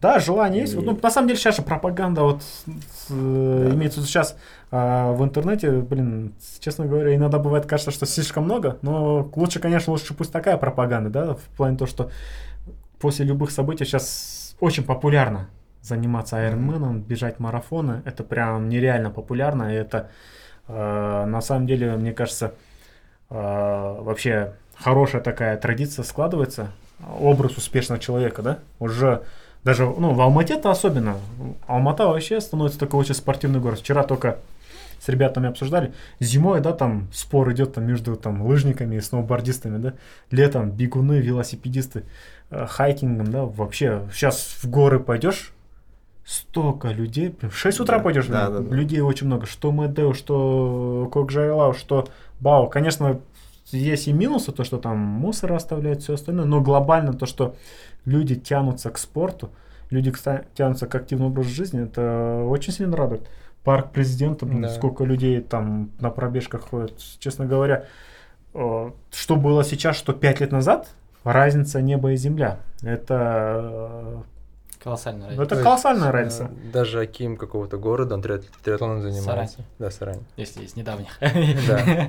Нет, ну- Бухать не модно просто сейчас. Да, сейчас на самом деле э, очень много реально и ребят, кто там, реально кто там, ну, может даже и не Аким, но в Акимате работают там, кто не, не только ради галочки, а по-настоящему там занимаются, себя, бегают, да? да. Среди силовиков очень много Да, то есть, ребят. условно, знаю. пузо больше не показатель успеха. Не, в Алмате вот, в Алмате однозначно, если ты спортивный, это считается. Мгм. Если раньше, знаешь, как сказать, там кто-то скажет, я там мастер спорта, думаешь, бля, гопник, да? Ну, говоря, Как-то ты даже не слышишь по какому виду спорта. Потому что вот там по, не знаю, образно говоря, там по шахматам, да? Ну, ты слово мастер спорта ассоциировалось там КМСник, ты думаешь, блин, этот опасный человек, Сейчас да? вот куда-то жмут. Независимо от ты просто слово КМ слышал, у тебя ассоциация была опасность. Лучше там с этим человеком не шутить. А сейчас э, спорт, он прям агита- агитируется именно любительский спорт. Очень. Классно она растет. Ну и мы сами агитируем, да, когда говорим, выкладываем в Инстаграм. Да, да, вот, вот, вот это и она и классно. И это, конечно, то, что в регионах очень много ребят, кто вот, хотят быть частью этого сообщества. Это очень классно. Но минус в том, что, блин, конечно, Ну, условия надо создавать. Да, условия. На самом деле, блин, для бюджета это не такие большие бабки. Ну вот Уральск, они же классно себе, Уральск, да, город? Да, Они не, с- Уральск. Классный пример. Уральск – город сильных людей. Да, Да, да, Уральск. Они Уральск там вообще классно. Большой привет. На дорожку собирали. Ну, то есть такие... Да-да-да. Да, они вокруг парка, у них тоже есть парк президента, вокруг него они организовали сами ребята и полностью вот с Асхатом, с Рустемом. Вот они, кстати, и вот Ну, когда последний раз, кажется, с да. Хатом, кажется, говорил, они стадион арендовали на сколько-то лет для себя, М. чтобы бегать там. Не, ну у них вообще там планов по спортивному очень много. И вот они, молодежь у них там, ну, ребята с очень классную структуру сделали, социально очень активны. Мгм. И все, как сказать, хотят в Уральске быть в этой тусовке. В М. плане того, что они там, во-первых, как сказать, очень классная подача, да, классно снимают. Не так просто там взял, снял, выложил, а видно, что старается. Это все, я думаю, что Плоды в ближайшие годы они, блин, очень сильно будут пожимать плоды. Ну, видишь, ну не в каждом городе есть такие сообщества, но постепенно они растут, но Не будет, мне кажется. а, Если бы со стороны правительства, мне кажется, было бы немного хотя бы нормально, адекватной поддержки, да, по сути, блин, для республиканского бюджета, то, что тратится на тот же футбол, блин, столько денег, да, футбол, образно, занимает там большая часть бюджета, Да, и чаще всего впустую. Спортивные, которые... да, спортивную по Казахстану, и меньшая часть на все остальные виды спорта. Ну, это вот прям какой-то неадекватная пропорция. А, Ну, мне кажется, в каждом городе хотя бы бассейн построить плавательный, да, полноценный плавательный Мгм. бассейн там на 6 дорожек, большего не надо. Нормальный стадион. Вот просто нормально. Блин, в Ахтау этот стадион, когда я его видел, мы по набережке по этой брусчатке бежали, потому что я говорю ребятам, может на стадионе побеж- побежим? Я говорю, блин, там ну, да там беспонтово. Я говорю, да нормально, я говорю, давай на стадионе, я говорю, чем по брусчатке. Мы поехали этот стадион, посмотрели, и что-то мне прям просто ну, в плане Ахтау, Ахтау обеспечивает с бюджетом столько денег нефти. Ну, вот не знаю, тогда мне прям было очень больно. Этот город, реально, да, вот западная часть Казахстана, она, ну, сколько? Она, наверное, суммарно практически большая часть бюджета РК, да? Где-то больше 50, наверное, Там процентов. Атравская. Но ах, только сам Ахтау, я посмотрел, 25% нефти это Ахтау. М. В принципе, ну, тоже немало. Где? И город, э, нету стадиона, Мгм. своего стадиона, просто. Я Там не говорю там, пос- проблемы. я не говорю построить там, не знаю, там арену, да, ну просто бегового вот стадиона, то, что беговые обычно стандартные стадионы. Это означает то, что там ну, очень много других вещей нету. Да, даже даже вода. Да, да, элементарно. Да, там в этих социальных вопросах, конечно, можно кучу поднимать. Да, конечно. Но просто, просто то, что меня вот коснулось, я увидел этот стадион на уровне, знаешь. А вот а в аулах же стадион вот просто... Школа, да, которая заброшена. Да, да, да, вот один в один. Ну, это проблема же, как сказать, местных. э, Нет, ну однозначно, Да. конечно, это, ну местное как, у нас же что, что республиканское, что местное, это в принципе все из одного теста да. плюс-минус. Была бы, была бы, конечно, бы, если типа вот на республиканском уровне все круто, да, вот, а на местном все косячники, это бы было бы ладно, там тогда бы можно было все на местном спихнуть. Но здесь, в принципе, эта система глобальна.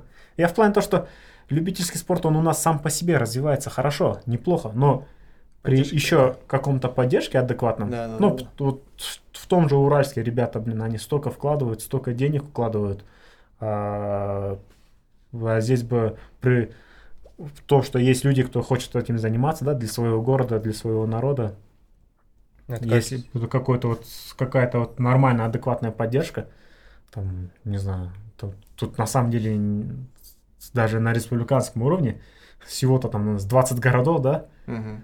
Там это не такие сумасшедшие бабки. Там, Мгм. Даже сказал бы на уровне республиканского бюджета там менее одного процента, наверное, вылезет, чтобы закрыть реально очень интересные спортивные вопросы. И в, дол- в долгосроке это для детей, для нации это решало бы очень, ну, очень много моментов. а, стрельнуло бы еще сильнее, то есть и больше людей пришло бы. Да, однозначно.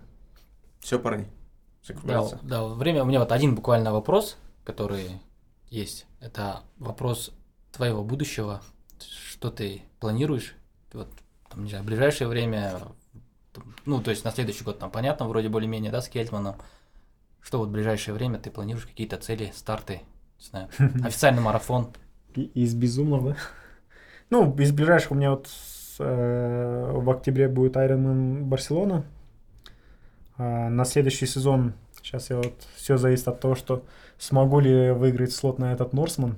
Вот, с- только из-за него мне весь график стоит, потому что он э, в августе проводится. И пока, э, как сказать, пока на него слот не определится, очень сложно строить планы на год. Но я однозначно хочу в Сахару МДС еще раз его пройти.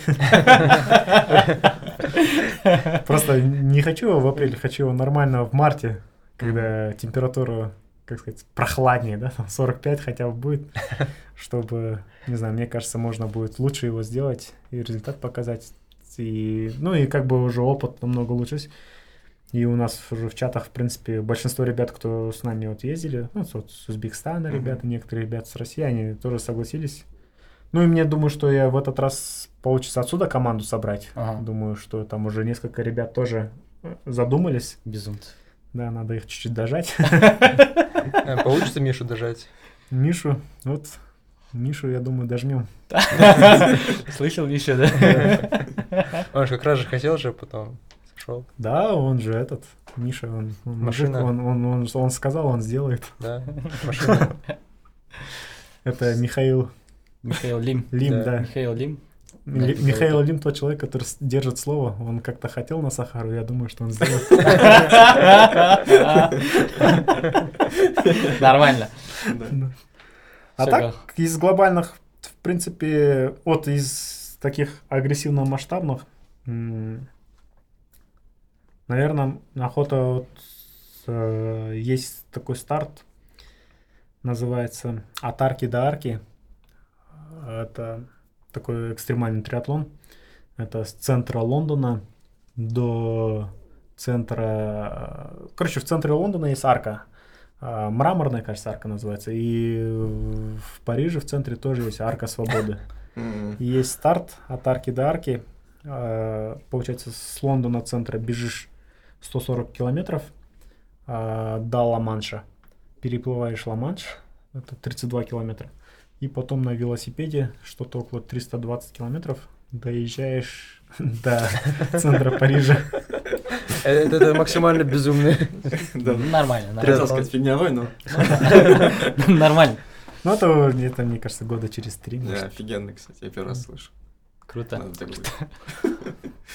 А шоссейный марафон нет желания пробежать? Шоссейный марафон Чистый. есть желание, на самом деле. Просто, блин, мне этот, как сказать, из-за того, что старты очень сильно копятся, из-за марафона, блин, я замечаю, что из-за бегового у меня страдает триатлон. Охота триатлон немного нарастить и показать. Ну, я думаю, пока я триатлон нормально тему не закрою, мне полностью на беговые старты уходить очень сложно будет, потому что вот никак не отпускается, а мне охота, вот, как сказать, э, сделать вот потенциал вот по-настоящему быстро, ну, на в пределах своих любительских возможностях, Ironman и закрыть эту тему, да, например. И в дальнейшем уже как более расслабленно участвовать, возможно. Тогда уже по-настоящему на марафон перейти. Все, гештальт есть, значит, понятно. Да, и потом закроем. А так нет, однозначно, мне кажется, то, что марафон это все-таки он вообще легкая атлетика же именно же сам марафон у него исторически это же очень давний вид спорта, и его однозначно нужно красиво сделать один раз как минимум, а потом уже дальше собирать какие-нибудь интересные старты. Все очень круто было. Галам Рахмет тебе за то, что ты пришел, выделил у нас на таймере 2 часа 46 минут и даже больше. Э, Супер содержательный подкаст получился на лонгран, для кого-то на марафон даже. Может хватить, если очень быстро бегает. Вот, э, удачи тебе в реализации твоих целей. Желаю, чтобы ты все-таки выиграл этот слот на Нортмен и э, ну, закрыл этот челлендж, да, и даже челлендж с Ла-Маншем, чтобы тоже состоялся. Ну, будем тебя ждать в гостях, когда ты закроешь свои вот эти цели, да. Все, большой рахмет за приглашение. На самом деле очень было весело, прям понравился формат. Надеюсь, что проект только развивался. Ну, Спасибо. По сути, блин, мне кажется, любой проект, который связан именно с спортом, с любительским спортом, да, это всегда интересно. И чем больше проект, такие подкасты будут развиваться, мне кажется, это будет только круто для всех нас. Поэтому успехов, чтобы в следующий раз, как ты сказал, когда я буду здесь, чтобы здесь уже были там, например, прям какие-то уже мировые элитные спортсмены. Я как-то стиснулся там, так просто не обещал. Ты теперь, ты теперь просто синей футболкой приходи, Кельтмана. Нортмана. Черная футболка Нортмана, синяя футболка Кельтмана. А, У нас э, есть э, Patreon, где нас могут поддержать люди. э, И что мы даем? Мы даем а, ранний доступ, то есть без редактирования практически. То есть в каком виде мы записали, в таком, да, то есть мы это редактируем, выкладываем. Мгм. Вот. И хотелось бы поблагодарить э, людей, кто нас поддерживает. Алишер зачитает их имена. А, наш, помимо, Patreon есть Boosty для Ну, россиян, потому что... У нас в Казахстане это очень сейчас очень много представителей э, граждан Российской Федерации, и вот для них специально мы создали Boosty аккаунт, и еще есть платная подписка в Apple, в Apple подкастах. Да, все верно. А, на Patreon е у нас а, всего 11 патронов, но а, Санжар, Ирбол, Аселя, Зире, Анара, Руслана, Герим, Исхакова, Герим Шайкакова, Айтвар Кошмамбетов, Альбин Наумова и Мира. А, кофе. Да, с вас кофе. А, На бусте у нас Коля с нами, который бегает, мы упоминали в предыдущих выпусках. И, да. и Диана на Apple подкастах. Супер. Рахмет, ребят. Спасибо вам. всем спасибо за выпуск, все было круто. Увидимся. Слушайте нас, подписывайтесь на. Галам Рахмет. Всем, Рахмет. Рахмет за Всем приглашение. пока. Уф.